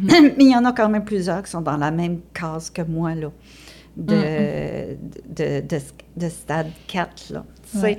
Donc, oui, je suis positif, mais je ne veux pas me mettre la tête dans le sable Mais non. puis me dire que, que mes traitements vont finir. Non, Ben non. c'est fini. Fait que des fois, on, on me demande Ah, quand est-ce que ces traitements vont finir? C'est à vie. Quand ça va finir, ça ne sera pas bien bon signe. Non, c'est ça. que- Non, des fois, je réponds ça, fait que là, les gens, ça surprend un peu, mais c'est parce qu'on me le demandait souvent à bon année. Fait que, Ah oui. Demandez-moi plus. Quand ça va finir, ça finira pas. Puis quand Mm. ça va finir, ben ça va, euh, ça, ça va mal aller. Ouais. tu sais. Puis euh, il y a ça. Et parce qu'on est dans une incertitude médicale, tu sais, fait qu'il faut vivre avec l'incertitude médicale aussi. ça. Là, tu sais, l'incertitude médicale, c'est... euh, euh, Il y, y a des zones grises. Il n'y a pas de personne qui va réagir pareil, OK, D'un cancer à l'autre, d'un traitement à ouais. l'autre. Et même s'il y a deux filles, ou ben, le cancer du sein, on a aussi les hommes, malheureusement, mais deux personnes qui ont le cancer du sein ils vont avoir le même traitement, le même âge et tout ça, ils vont pas réagir euh, ils vont réagir différemment. C'est comme quand tu fais un gâteau. Il y en a qui aiment ça plus de sucre, euh, moins de sucre, euh, et tout ça, on s'ajuste. tu sais. Fait qu'on navigue avec ça. Fait que ça, c'est l'incertitude euh, moi j'appelle ça l'incertitude euh, médicale. Ouais. Là. Donc, euh, que, que les gens soient au courant de ça. Que- Ouais, on qu'on- sait pas qu'est-ce est qui va toujours arriver. dans une incertitude au niveau médical. Fait que Ouais. quand on dit, ben ça va bien aller, euh, ça va guérir, euh, tu sais, c'est euh, les miracles. Crois-tu aux miracles? Hein? Les miracles, ça existe, puis demande-les, puis les miracles. Ben, Tu te les fait- tu te les fait demander, ça? ah oui, les miracles, Ouais. ça existe. Oui, oui, oui. Il faut croire aux miracles. Tu sais, c'est encore... euh, Mais c'est, c'est, c'est quelque chose qui revient beaucoup ce temps-ci. Je trouve que c'est comme un peu la, la mode de, Ben, je trouve que c'est une bonne OK. mode, là. Ah oui? De dire que euh, il y a du le- la positivité toxique. Oui, C'est exactement. trop- C'est trop positif. Ça sert à rien d'être trop positif. C'est plus réaliste. Exact. Comme, exactement comme tu exact. disais. Et, et c'est pas Ouais. bon de nier aussi. Fait que là, C'est exactement. on devient dans la négation. Et Ouais. là, euh, c'est d'autres euh, problèmes là, à, faire, à faire face à, ce- à ce niveau-là. Là. Ouais, Oui, ouais. c'est bien dit. Oui. Mais c'est le fun que les gens se rendent compte. Oui, c'est Petit ça. à Fait petit que petits miracles. Trop positif, et, à un euh. Quelle autre euh, chose? Euh, tes proches, est-ce qu'ils ont des ressources eux aussi pour euh, Ah, oui, ça, c'est une bonne question. Oui, que, que les... ben, les soutenir? Ben euh, oui, les proches, oui, ils peuvent avoir. ça, c'est peut-être une chose des fois que, qu'on ne sait pas là, quand Ouais. on est dans ce processus-là. Mais il y a des ressources aussi pour les proches, pour les amis, pour euh, la famille proche, euh, Mhm. les personnes qui en ont besoin. Mhm. Euh, on peut appeler à la Fondation du cancer du sein, ils vont nous informer à ce niveau-là. Euh, il y a aussi euh, où est-ce qu'on est traité? OK, il y a des travailleurs sociaux, il y a l'infirmière euh, pivot qui peut nous, nous orienter vraiment au niveau des Ouais. ressources, des groupes de soutien pour les proches aidants, euh, pour les préparer au deuil aussi. Parce que c'est Mhm. pas évident, ils vivent des émotions. Puis je me rends compte parce que j'ai quelqu'un de, de ma famille qui a, un- un- qui a été diagnostiqué avec un cancer, qui, Ouais, qui est, qui est quand même euh, grave aussi. ouais. Donc, ah, mais tu sais, je, je- moi, j'avais de la peine beaucoup, là, aussi, pour, euh, pour elle et tout. Puis, je, je- ah, j'ai trouvé ça dur. Ouais. J'ai fait un petit deuil, là. Ouais, oui, ça. Oui, ça venait me chercher de voir une autre personne. C'est l'autre qui côté allait- de la qui médaille. allait là. souffrir, Ouais. euh, ben, qui, qui avait, qui avait à vivre ça aussi, là, je, je l'aurais pris, là, un autre cancer, là, tu sais, mais, euh, fait que oui, les proches, euh, Ils peuvent trouver il faut, du faut soutien. pas hésiter, Ouais, c'est ça. faut pas hésiter, il faut Ouais. aller cogner aux portes, puis, Ouais. puis il y a de plus en plus de, de ressources qui se développent aussi. C'est bien ça. Euh, c'est excellent, Mm. excellent. On entend de plus en plus euh, parler, la publicité. euh, c'est important, ouais, oui. ouais. Est-ce que quelle, quelle est ta relation avec la mort en ce moment? OK. Euh, bon, là, j'ai... avec la mort, c'est sûr que on ne sait pas trop qu'est-ce qui va se passer, hein, ce Ouais. moment-là, comment ça va se passer. Euh, on a un idée idéal, qu'est-ce qu'on aimerait, mais rendu Des là, ça ne veut pas dire que ça va être euh, différent. Mhm. Euh, je vais dire que j'ai, avec la pandémie, ça, avait changé un peu ma relation avec la mort. Ouais. Parce qu'au début, j'avais le stress qui me dit Ah, ben là, OK, qu'est-ce que je meurs C'est ça, il n'y aura personne au salon. Hein? Il n'y a personne qui va venir me voir, là, ils sont tous confinés. C'est vrai, il y Hein? a des maximums de personnes aux enterrements, puis euh, Hey, ça va être compliqué, là, Ouais. tu sais. Puis euh, là, le- le- limiter le nombre de personnes, ben C'est ça. voyons donc, je bien de pas avoir de funérailles, je suis Ouais. bien de rien avoir, tu sais, t'as qu'à avoir ça. Ou, euh, fait que, moi, pour l'instant, tu sais, je suis pas à l'article, là. Demain, euh, on m'annonce qu'il n'y a plus rien à faire, là. Peut-être que je vais faire une petite crise ou que je vais euh, réagir différent. Peut-être même que je vais changer d'idée à ce niveau-là. ouais, Mais je vois ça comme un- une étape, OK, Ouais. qu'on n'a pas le choix d'affronter un jour.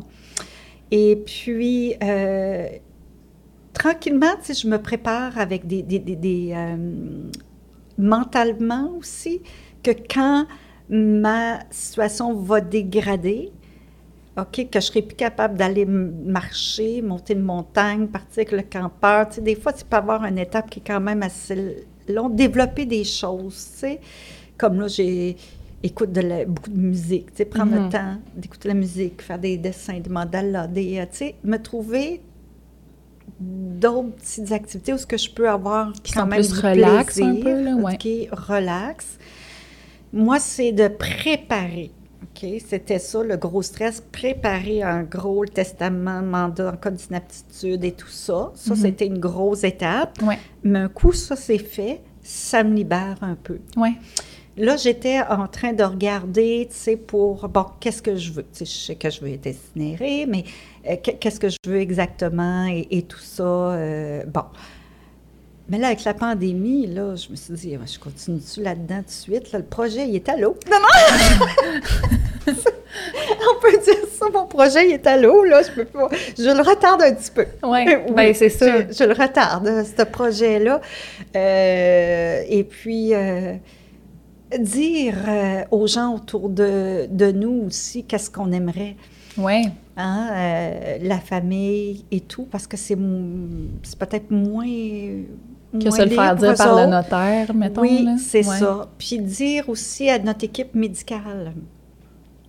Je trouve ça important. Tu sais, des fois, ils ne nous en parlent pas nécessairement. euh, Ils n'en parlent pas euh, tout de suite, là, euh, que, quand on ne l'aborde pas, mais euh, dire où est-ce que je suis prête à aller, moi?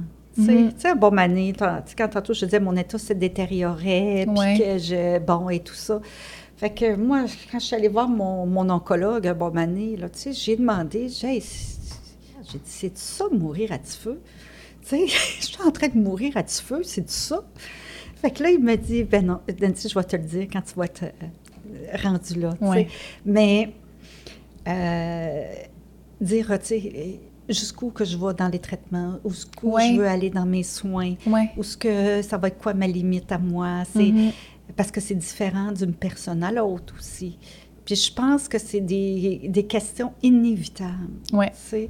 C'est être responsable de, de préparer ça, de faire face. Ouais. Tu sais, m- moi, je vois ça comme euh, c'est une personne qui, qui est responsable, là, de- Ouais. de, puis qui veut euh, que les gens autour aient moins de, de problèmes à tout, à, à tout organiser ça, finaliser ça et, et tout. Ouais. Ouais. Parce que c'est déjà euh, le deuil. euh, Exactement. Là, en plus, la paperasse, euh, les préparations. Exact, exact. Puis Ouais. c'est- c'est des mots qui font peur. hein. Ouais. C'est, on n'est pas tout à l'aise face à ça non plus. Euh, on peut pas tout planifier non plus, tu sais. c'est- Non, c'est sûr. Moi, j'aime bien, j'aimais bien ça, tout Ouais. mais regarde, faut que je lâche prise, là, bonne année, Ouais. là, sois résiliente, puis lâche prise un petit peu. Je peux pas tout planifier, là. Tu sais, Mm. ça, ça, c'est, c'est, c'est impossible, mais mettre ça le plus clair possible Mm. pour que, après, quand je serai plus là, ben que les gens n'aient pas à avoir des deuils traumatiques, tu sais, parce qu'il y a des gens qui ont des deuils traumatiques aussi. Donc, euh, tu sais, si je réagis, euh, je sais pas, c'est, mais ça doit être plus facile de voir une personne partir sereine que voir une personne partir euh, dans un état de, de colère, Ouais, de déni, de... ouais. Sais, pas bien, là. C'est certain que Ça- serein, c'est mieux, là. Pour le deuil Ouais, après, hein, ouais. ça doit... En tout cas, ça doit avoir un impact ouais. parce que, tu sais, bon, en étant euh, infirmière praticienne, j'en ai vu des gens qui, qui vivaient des deuils euh, traumatiques, tu sais, parce qu'il y, a- il y a plein de situations qui Mhm. arrivaient. Fait que je me suis dit, bon, ça peut l'être aussi, moi, de la façon dont ça va arriver, on ne sait pas, là. Ouais. C'est peut-être pas du cancer, je vais mourir, une autre affaire aussi, ça peut être aussi traumatique, mais de ne pas éviter les questions, puis d'en parler. Oui, d'en parler. Mm. Puis même souvent quand j'ai un... un- un- un- quand tu es là-dedans, tu t'ouvres, t'en parles, mais moi, les gens autour de moi, là, euh, oh mon Dieu, ils ont tous été à leur mammographie, qui est celui qui était dû. Euh, puis, euh, c'est c'est des questionnements pour eux autres même aussi, tu sais, ils cheminent là-dedans. Ils font plus attention. Oui. Oui, oui. Puis euh, ils se posent la question pour eux autres. Ah, c'est vrai, on devrait faire ça, un testament, on devrait faire ça, telle affaire, tu sais. Ouais. on retarde toujours ça, mais. Euh, ouais, ouais. Est-ce que tu t'es fait de nouvelles amitiés dans ton parcours? Est-ce que, euh, par exemple, dans tes groupes, euh, tu as rencontré des, Ah. des femmes qui vivent la même chose que toi, puis développé des nouvelles amitiés au travers de ça? Oui, oui, oui, oui. oui. Ah oui. euh, euh, et même, il y a des gens que j'ai jamais vus, là. tu sais. Ouais. C'est drôle. À cause des hein? cours, des groupes en ligne, là? Oui, les groupes Ouais. en ligne, tu sais. Parce que, bon, j'avais écrit, tu sais, pour mon. Sur, euh, en ligne, il y a euh, un groupe euh, pour le, de femmes météores. C'est qui ont seulement le cancer du sein métastatique. Puis il y a aussi le club Stade 4, si je ne me trompe pas, Mhm. qui est pour les, les- les femmes avec cancer du sein métastatique. Fait qu'on peut s'exprimer, s'encourager. Il y en a de- selon des petites régions, des fois, quand ils peuvent, euh, peuvent aller se faire une petite marche. Fait que des fois, on communique avec des gens là-dedans, puis c'est des gens que j'ai jamais vus, mais que euh, c'est vraiment un, un bon support. là. Ouais. Euh, D'avoir des points en commun comme oui, ça. Oui, oui, oui, oui. C'est vraiment un bon support. J'ai des. Il y a eu aussi. euh, euh, ça, ça, c'est dommage. Il devrait tellement en avoir plus, là, un bon année. Quand j'étais stade 3, tu sais, la reconstruction, je t'ai parlé que c'était très, très, très difficile. hein. Et euh, moi, je cherchais beaucoup. euh, J'aurais aimé ça avoir une place ici au Québec. Aller, puis où ce que tu sais, ta physio, ergo, nutritionniste, tu sais, quand tu es place, déconditionné, que tu peux, tu sais, puis que là, tu as re- trois repas santé, tu n'as pas besoin de, de faire ça, tu as juste à travailler, des- parce que, tu sais, faire, faire des exercices ou des- de la physiothérapie, après ça, tu es crevé, là, tu sais. Puis avoir une place où j'aurais pu aller là, me déposer, puis avoir tous les services, Mm. là, tu sais, puis euh, Ouais. récupérer. Comme une, une retraite, Oui, une là. retraite. Ça, j'aurais aimé ça, mais il ouais. y en a en Europe, mais il n'y en a pas ici. Ah. Fait que, mais il y avait un, euh, une commandite, en tout cas, qui ont, qui ont fait une fin de semaine. C'est avec la Fondation du cancer du sein pour des femmes atteintes de cancer. C'était dans Charlevoix. Et puis, euh, hey, ça a été merveilleux. Quelle belle rencontre que j'ai fait là, là. Euh, le sport euh, qu'on avait, les... euh, c'est- des gens, tu sais, que tu connais pas, mais tu as l'impression qu'ils te connaissent. Ouais. Ben, vous vivez la même l'impression chose. de savoir qu'est-ce Ouais. que co- connaît. Ouais. Fait que ça, ça fait un- vraiment, vraiment un bien énorme. Hum. Puis il y avait une kinésiologue, euh, fait que, euh, il y avait ma, de, la- de ma santé active, qui est un autre groupe aussi, là, parce que l'activité physique, c'est important. Puis, euh, c'est- ça, ça, moi, là, pour moi, là, ça a été bien. Puis il y a deux, deux- il y a des filles là-dedans qu'on a gardé contact, des fois, on se fait des petits coucous, jour de l'an, tout ça, bonne année, puis comment tu vas et tout ça. Fait que ça, Mm. ça aide. Puis il y a aussi, comme le protocole de recherche que je suis, il y a un groupe Facebook qui s'est euh, créé, mais c'est toutes euh, des femmes dans plein de pays. Ah. OK, dans plein de pays. Ah oui, c'est fun, parce qu'à un moment donné, ça. ben, j'étais pas sur ces grou- de groupes-là, mais à un moment donné, il y en a une qui m'écrit en privé, puis elle m'a dit Bonjour, je, je vais.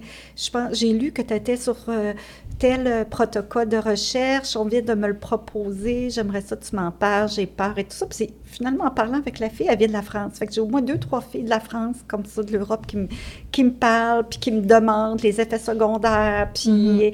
Euh, comment tu gères ça, comment tu vis ça, puis euh, de temps en temps, on se fait des petits coucous. Fait que ça, c'est... euh, on se fait des bonnes, des bonnes amitiés Ouais. aussi. Oui, vraiment, vraiment, vraiment.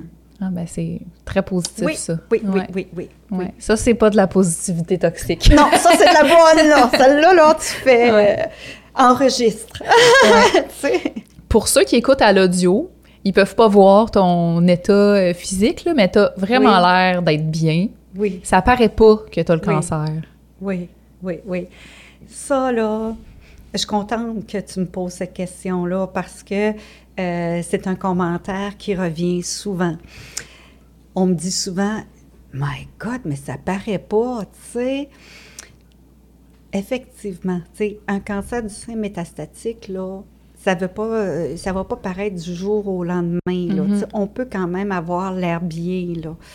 Moi, il n'y a rien qui, qui, qui paraît, je sais physiquement, merci, tu sais, je suis contente, je l'apprécie. Il y a des journées que ça paraît, par Mhm. exemple, là, mais euh, quand tu regardes mon visage, disons, tu sais, ça va pas paraître. C'est ça.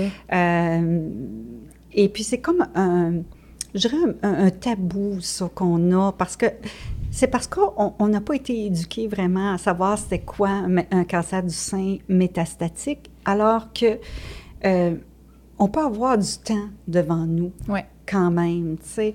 Donc, c'est possible que ça paraît pas, mais ça veut pas dire qu'il y a rien qui se passe dans notre corps. C'est ça. Les gens associent Ah, ça a l'air de bien aller, donc ça va bien. Eh oui, c'est ça. Coudon, affectes-tu, là? Tu sais, ben oui, non. Non, malheureusement. C'est ça, Mm. parce qu'il y a des journées que je marche avec une canne. Euh, parce que depuis cet été, j'ai de plus en plus, j'ai eu des épisodes où ce que des, des problèmes de mobilité, tu sais, Mhm. de, de me déplacer avec une canne. Hey, ça, c'était quelque chose, là. Là, j'en ai pas besoin, mais euh, un bon moment ça va revenir. Bon, ça, ça va paraître, là. Ouais. Euh, mon manchon, tu sais, pour euh, le lymphodème, c'est Ouais. sûr que mon bras, ce que je porte, le- le- bon, ça, ça, ça, ça paraît. Ouais. Mais si tu en manches longue, tu vas à l'épicerie, tu sais, ça paraîtra pas, là. Mhm. Donc, euh, plusieurs personnes, ça paraît pas. Puis il y a aussi, tu sais, des fois, il y a tellement des beaux petits bandeaux, des beaux petits foulards, des belles petites prothèses capillaires que tu peux avoir que, euh, que ça paraît pas non Ouais. plus, là. Ouais. Ça paraît pas, mais au quotidien, est-ce que tu est-ce que tu as des douleurs? Tu vis des douleurs Oui, au quotidien? Exactement. Ouais. Ex- oui. Comme moi, le matin, là, c'est très, très, très difficile. Me lever, je marche comme un robot un peu. Ah pas longtemps, là, mais euh, euh, disons que ça sonne à la porte, là, pas question que je cours, là, puis que Mhm. j'aille répondre, là, tu Mm. sais. Euh, oui, j'ai des douleurs, je dois gérer la douleur avec, ça, ça avec se les médicaments. Des fois, ça fait pas tout le temps effet. On a avec euh, aussi la radiothérapie. Oui, c'est ça, on en a parlé un tantôt. petit peu tantôt. On appelle ça de la, radio de la radiothérapie palliative. Je ne sais pas si j'avais, je l'avais Je pense que oui. Je pense qu'on en avait parlé un petit peu. Donc, euh, donc, le but, c'est pas de traiter, mais vraiment Soulager. soulager, Mm. euh, les douleurs là, Ouais. le plus là, Ouais. possible. Ouais. Comment tu fais pour avoir le courage que tu as au quotidien? Écoute, euh, Comment on fait pour... je m'impressionne. Oui. Mais moi aussi. moi aussi, je dois dire. je m'impressionne vraiment. Euh, tu sais, des fois, on a des forces qu'on. euh, euh, à l'intérieur qu'on a, puis qu'on euh, qu'on pensait pas. Mhm. Je pense que j'avais beaucoup vécu de choses aussi dans mon passé. Tu sais, des, des citrons, j'en ai eu dans ma vie. Puis, euh, on n'a pas de quota. Hein? Quand, on, des, des- quand on- arrive des affaires, on n'a Ouais. jamais de quota. Donc, peut-être que ça m'a aidé à, à me forger, à me préparer. Fait que ça, ça m'a aidé. Euh, je me trouve résiliente aussi. Et euh, ça m'impressionne aussi, mais la résilience, moi j'avais beaucoup réfléchi là-dessus, puis je, je- je l'avais vraiment vu, là, vraiment, quand je suis allée travailler dans le Grand Nord Mhm. avec euh, les Inuits, Ouais. euh, tu sais, qui ils vivent plein de difficultés, Ouais. mais qui sont capables de rire, Ouais. qui sont capables de, euh, de retomber sur leurs pattes, de... Il y a plein de choses dans des familles qui arrivent, mais qui se ressoudent. Moi, là, ça m'impressionnait, leur résilience que, Ouais. qu'eux autres avaient, là, tu sais. Fait que comparé à moi, leur résilience, là, c'est- c'est- je me- j'ai dit tantôt qu'il ne fallait pas comparer, là, Ouais. mais je veux dire que c'est pas mal top, là. Ouais. Euh, fait que j'ai appris, euh, peut-être en côtoyant aussi euh, des personnes comme ça. Et puis j'ai décidé de ne pas m'auto-flageller. Mhm. Tu sais, de. Bon, tu sais, des fois, il y en a qui embarquent là, dans des. euh, pourquoi moi? Pourquoi ci? Pourquoi ça? Où est-ce qu'on, que j'ai manqué? Puis euh, qui c'est qui m'a donné ce cancer-là? Tu sais, moi, il n'y en avait pas dans ma famille. il Tu sais, fait que ça venait pas de là. J'attrape. Je savais d'où, ça, cette affaire-là? tu sais? Ouais. On le sait pas, je ne le saurai jamais.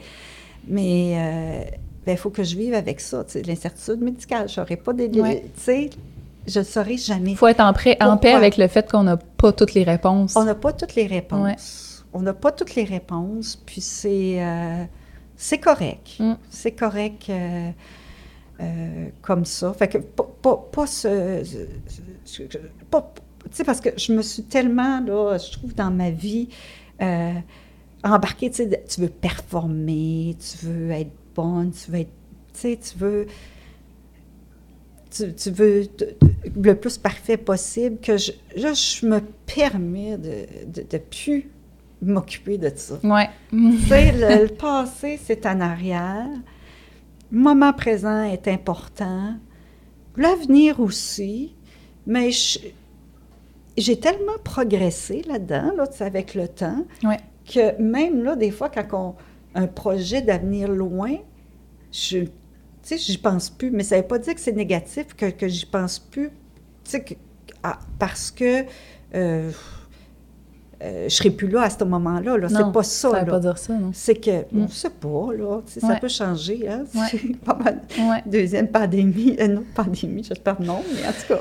C'est- fait vivre une deuxième Ah, non, pandémie. mais moi, là, je suis tannée, là. Il fait perdre du temps, cette pandémie Oui, là, c'est ça. Et moi, là, ça, ça, c'est une autre affaire. Le temps, le temps, écoute, moi, le temps, c'est c'est précieux, le Mm. temps. Fait que euh, je ne vais pas le gâcher, mon temps. Ouais.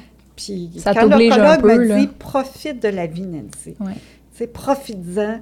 Ben, tu sais, j'en profite selon mes moyens, selon euh, la, la situation aussi, mais l'amour juste de pandémie, moi, j'avais l'impression que ça m'enlevait mon temps. C'est Ça des bons bâtons les roues, Ouais, là. C'est ça. Ouais. C'est pour ça que le camp passe a aidé. Ouais, Oui. ouais. Euh, tu as mentionné souvent aussi euh, l'espoir, Oui, que tu t'accroches à l'espoir. oui, oui, oui, oui. J'ai beaucoup d'espoir, euh, euh, surtout, quand on a un diagnostic comme ça, on, a une épée en, en Damoclès en haut de la tête, là, qui disent, là, ou un goulet accroché après ton, ton pied, mais oui, il y a ça, mais il y a de l'espoir, c'est vrai qu'il y en a de l'espoir. La recherche scientifique, là, moi, j'y crois énormément. On Mhm. banalise ça, il n'y en a pas encore assez. Tu sais, il y a beaucoup de recherches, des fois, c'est pour les autres stades de, de cancer, pour prévenir, OK? Ouais. Prévenir le cancer ou quand ça arrive euh, dans les traitements, les premiers traitements, tu sais. Mais cancer métastatique, des fois, j'avais l'impression qu'il y en avait moins de Ouais. recherches à ce niveau-là. Là, j'ai faudrait demander à la Fondation des, euh, du cancer du sein, mais euh, j'ai l'impression qu'il y en a moins à ce niveau-là, mais il y en a de plus en plus. Ouais. Puis, regarde, je suis la preuve là, Ben que oui. je suis en vie à cause de cette recherche-là. Mon oncologue, il n'en revient pas. Euh, mon oncologue, là, des fois, je vois, il me présente à ses autres oncologues. Ah Regarde, oui. c'est elle, c'est elle. Ah oui. Qui, qui est sur la protocole de recherche. Me- il me cite dans ses euh, conférences. Une infirmière me dit. Il dit pas mon nom, là, mais euh, sais, comme, comme exemple. Puis, euh, ça, c'est, euh, tu sais, avoir l'espoir. Ouais. Que, puis j'ai l'espoir que mon traitement va continuer, même Ouais. si des fois j'ai des petits red flags qui, qui apparaissent, mais puis qu'ils peuvent trouver d'autres choses aussi. Ben oui. OK, pour faire euh, avancer. Mm. Fait et aussi qu'on co- qu'on commence à connaître de plus en plus, en parler, surtout du cancer métastatique. Ça, moi, ça me donne beaucoup de beaucoup d'espoir parce que ça va faire tomber beaucoup de tabous, tu sais. Palliatif, ce que ça veut dire. Il y en a qui pensent qu'on va mourir demain matin. Non, traitement palliatif, c'est pas pareil. Tu sais, les soins palliatifs, traitement pal- palliatif, soins. Puis, tu sais, démêler tout ça. Euh, fait que ça, ça donne beaucoup de l'espoir, là Ouais. à, à ce niveau-là. Puis l'espoir aussi, ben moi, je m'en fais, tu sais, par mes projets. hein. Mes projets, ça me donne de l'espoir. Puis chaque jour, tu sais, un coup que j'ai réglé là, les affaires de logistique, là, ben moi, chaque jour, c'est un bonus dans ma vie. Tu sais, Ouais. un matin, je me suis levée, OK, les os, j'avais mal, OK, prends calmement, tout ça, du café. Oh, puis il y a de la neige en titi sur le toit, il faisait pas beau. Ah oui. Alors là, bon, ben, j'ai déneigé mon auto, j'étais contente. J'ai dit, mon Dieu, je suis chanceuse d'être encore, encore capable de Ouais. déneiger mon auto, tu sais. Je suis plus capable de pelleter, mais bon, je suis capable de déneiger mon auto. Tu sais, c'est s'arrêter. Parce que des fois, ça peut arriver qu'on ne voit plus ça, ces Ouais. affaires-là. Mais voit là, juste qu'on est chaque plus capable de faire, devient, ouais. là, euh, on est plus conscient dans notre corps. Tu sais, ça, c'est important. Gage capable de faire ça. Mm. Moi, cet été, j'ai, euh, je voulais aller faire du kayak sur le fleuve. J'aime bien ça, au pic. Puis j'avais des cousins, cousines qui étaient là. Puis, euh, ben là, tout le- tu sais, des fois, le monde... Ils ont peur pour toi. ben oui, c'est Ouais. ça. Puis là, j'étais à la période que j'avais très, très mal, puis que j'étais avec une canne, puis tout ça. Puis là, j'ai dit, garde, j'ai envoyé un courriel, j'ai mis deux dates, ça vous tente-t-il? Qu'il pleuve, qu'il pleuve pas, on le sait pas, on s'en fout, là. Il pleurera, il pleurera pas, je sais pas. Ben, on y va. Mm. Ben, écoute, la canne dans le kayak, Ah oui, j'ai pris celui-là qui avait les plus gros bras, je l'ai mis en arrière de moi, on a fait du kayak double, là, trois heures sur le fleuve à regarder le coucher de soleil. Wow, ouais. euh, tu sais, avec la canne. Après ça, je n'étais pas capable de sortir du kayak. Tu sais, c'est beau de se lever de là. Ben, il y a deux beaux jeunes hommes qui sont arrivés, qui m'ont relevé. Je me suis dit, mon Dieu, que j'aimerais savoir ça tous les matins. Tu sais, Ah oui, debout. ça irait vite, tu sais. oui. Puis essayer de mettre de l'humour, Oui. dans ce qu'on vit. Moi, l'humour, euh, euh, tu sais, ça, ça m'aide beaucoup, là. Je pense... Puis ça met les personnes à l'aise aussi, tu sais, comme... Je vais vous donner un exemple. Une fois, je suis allée pour ma, ma- un contrôle de ma mammographie. Fait que euh, j'ai dit à la fille, je fais-toi-en pas, tu sais, ça va aller vite parce que je n'ai juste un. Fait que c'est- en retard, tu peux reprendre ton temps, tu sais. Des, des, des petites affaires euh, comme ça. là. Même avec mon oncologue, souvent, on fait des, des petites jokes, là. Ça détend l'atmosphère. Oui, oui, oui, oui, oui. Tu sais, Mm. c'est... euh, ça détend l'atmosphère, puis nous autres Oui, c'est bon c'est bon ouais. rire, puis ça prépare aussi, tu sais, les, les personnes, là. euh, Mm. euh, quand, moi, je sais, tu sais, les personnes, ça peut être choquant, là, au début, là, euh, je sais pas, moi, j'ai un examen, ils veulent me faire un électro, puis là, j'ai pas dit qu'il manque un, un sein, puis là, tu sais, tu peux rester mal à l'aise. Fait qu'en détendant l'atmosphère, je trouve que... Ouais. En tout cas, ça... C'est plus doux ça pour doit tout le aider, monde. Ça doit aider. C'est sûr. Je suis Oui. sûre que oui. Oui. Ouais. Est-ce qu'il y a quelque chose que tu aimerais dire à n'importe qui qui se ferait annoncer qu'il a le cancer du sein? Oui, et mon Dieu, tu sais. La première fois, la première affaire que je voudrais, euh, pas dire mais faire, malheureusement on ne peut pas le faire pour, euh, pendant la pandémie, c'est un gros câlin virtuel, tu sais, faire un gros câlin. Et puis, euh, leur dire que c'est c'est tout à fait normal, tu sais, qu'il y ait des craintes, qu'il n'y ait pas de craintes, qui sont dans la négoci- négoci- euh, négation ou pas, tu sais, parce qu'il y a plein d'étapes de Ouais. deuil, d'accepter, tout Ouais. ça, puis il faut, faut les connaître, mais, tu sais, leur dire de ne pas hésiter d'en parler, de ne pas garder ça toute seule, que oui, c'est dur d'en parler, c'est dur de l'annoncer, c'est dur, mais de le faire, c'est un grand soulagement après. Et de surtout ne pas hésiter à poser des questions. Quand ils vont sur, voir l'oncologue, l'infirmière pivot, euh, d'utiliser les ressources qu'il y a disponibles. Des fois, ça Ouais. peut être la pharmacienne. euh, euh, moi, ma pharmacienne est très précieuse dans ma vie, là. Puis de ne pas hésiter.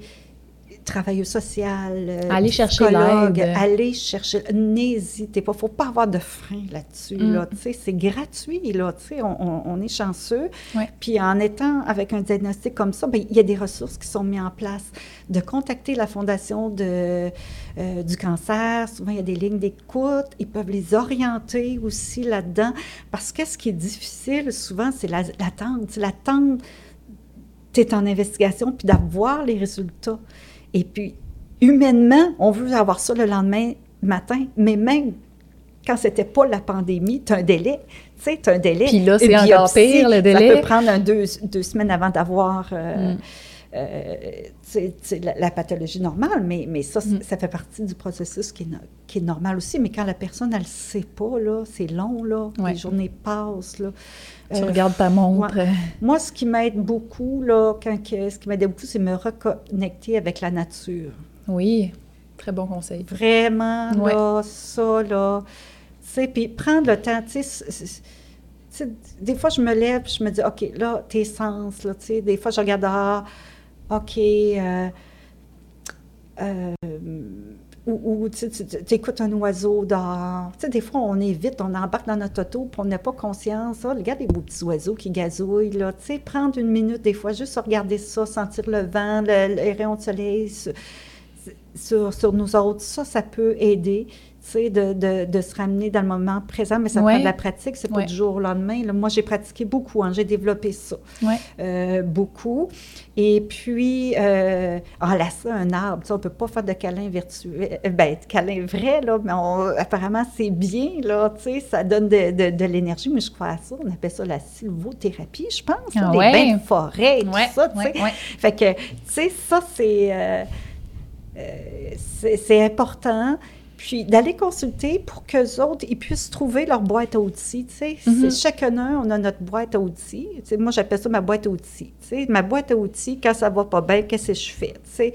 Bien, je sais, j'ai la méditation, j'ai des, euh, euh, des balados que je peux écouter, j'ai des petits textes, la poésie, ça peut être n'importe quoi, OK? Un bain avec, euh, bon, t'aimes telle senteur, tu mets ton, ton huile dedans, fait que, tu sais, ta petite boîte à outils en cas... Mm en cas des fois que, que l'hamster, tu n'es plus capable de le ramener. Oui. oui. C'est des très bons conseils, Nancy. Bien, merci beaucoup, Nancy, d'avoir été là pour ton témoignage. Je te trouve effectivement vraiment forte, courageuse, puis je te souhaite plein, plein de bonheur. Merci. Écoute, je te remercie beaucoup de m'avoir accueilli puis de me permettre de, de parler. En tout cas, c'est quoi un cancer métastatique euh, stade 4? qui est, un, qui est différent. Hein? Euh, c'est un stade qui est différent des, des autres. Et puis, euh, ça fait longtemps que je voulais en parler. Donc, euh, ben, j'espère que ça va aider des gens. Je suis certaine. Puis, ne pas hésiter. Puis, oui, j'ai donné mon, mon, opinion sur moi-même, et chaque personne est différente. C'est ton expérience. c'est correct aussi, c'est correct. C'est correct de, de, de, pleurer, de crier, de faire de quoi. tout est correct. Mm. Tout est permis. Fait que allez euh, demander de l'aide, puis merci de ton accueil. Ah, ça fait plaisir.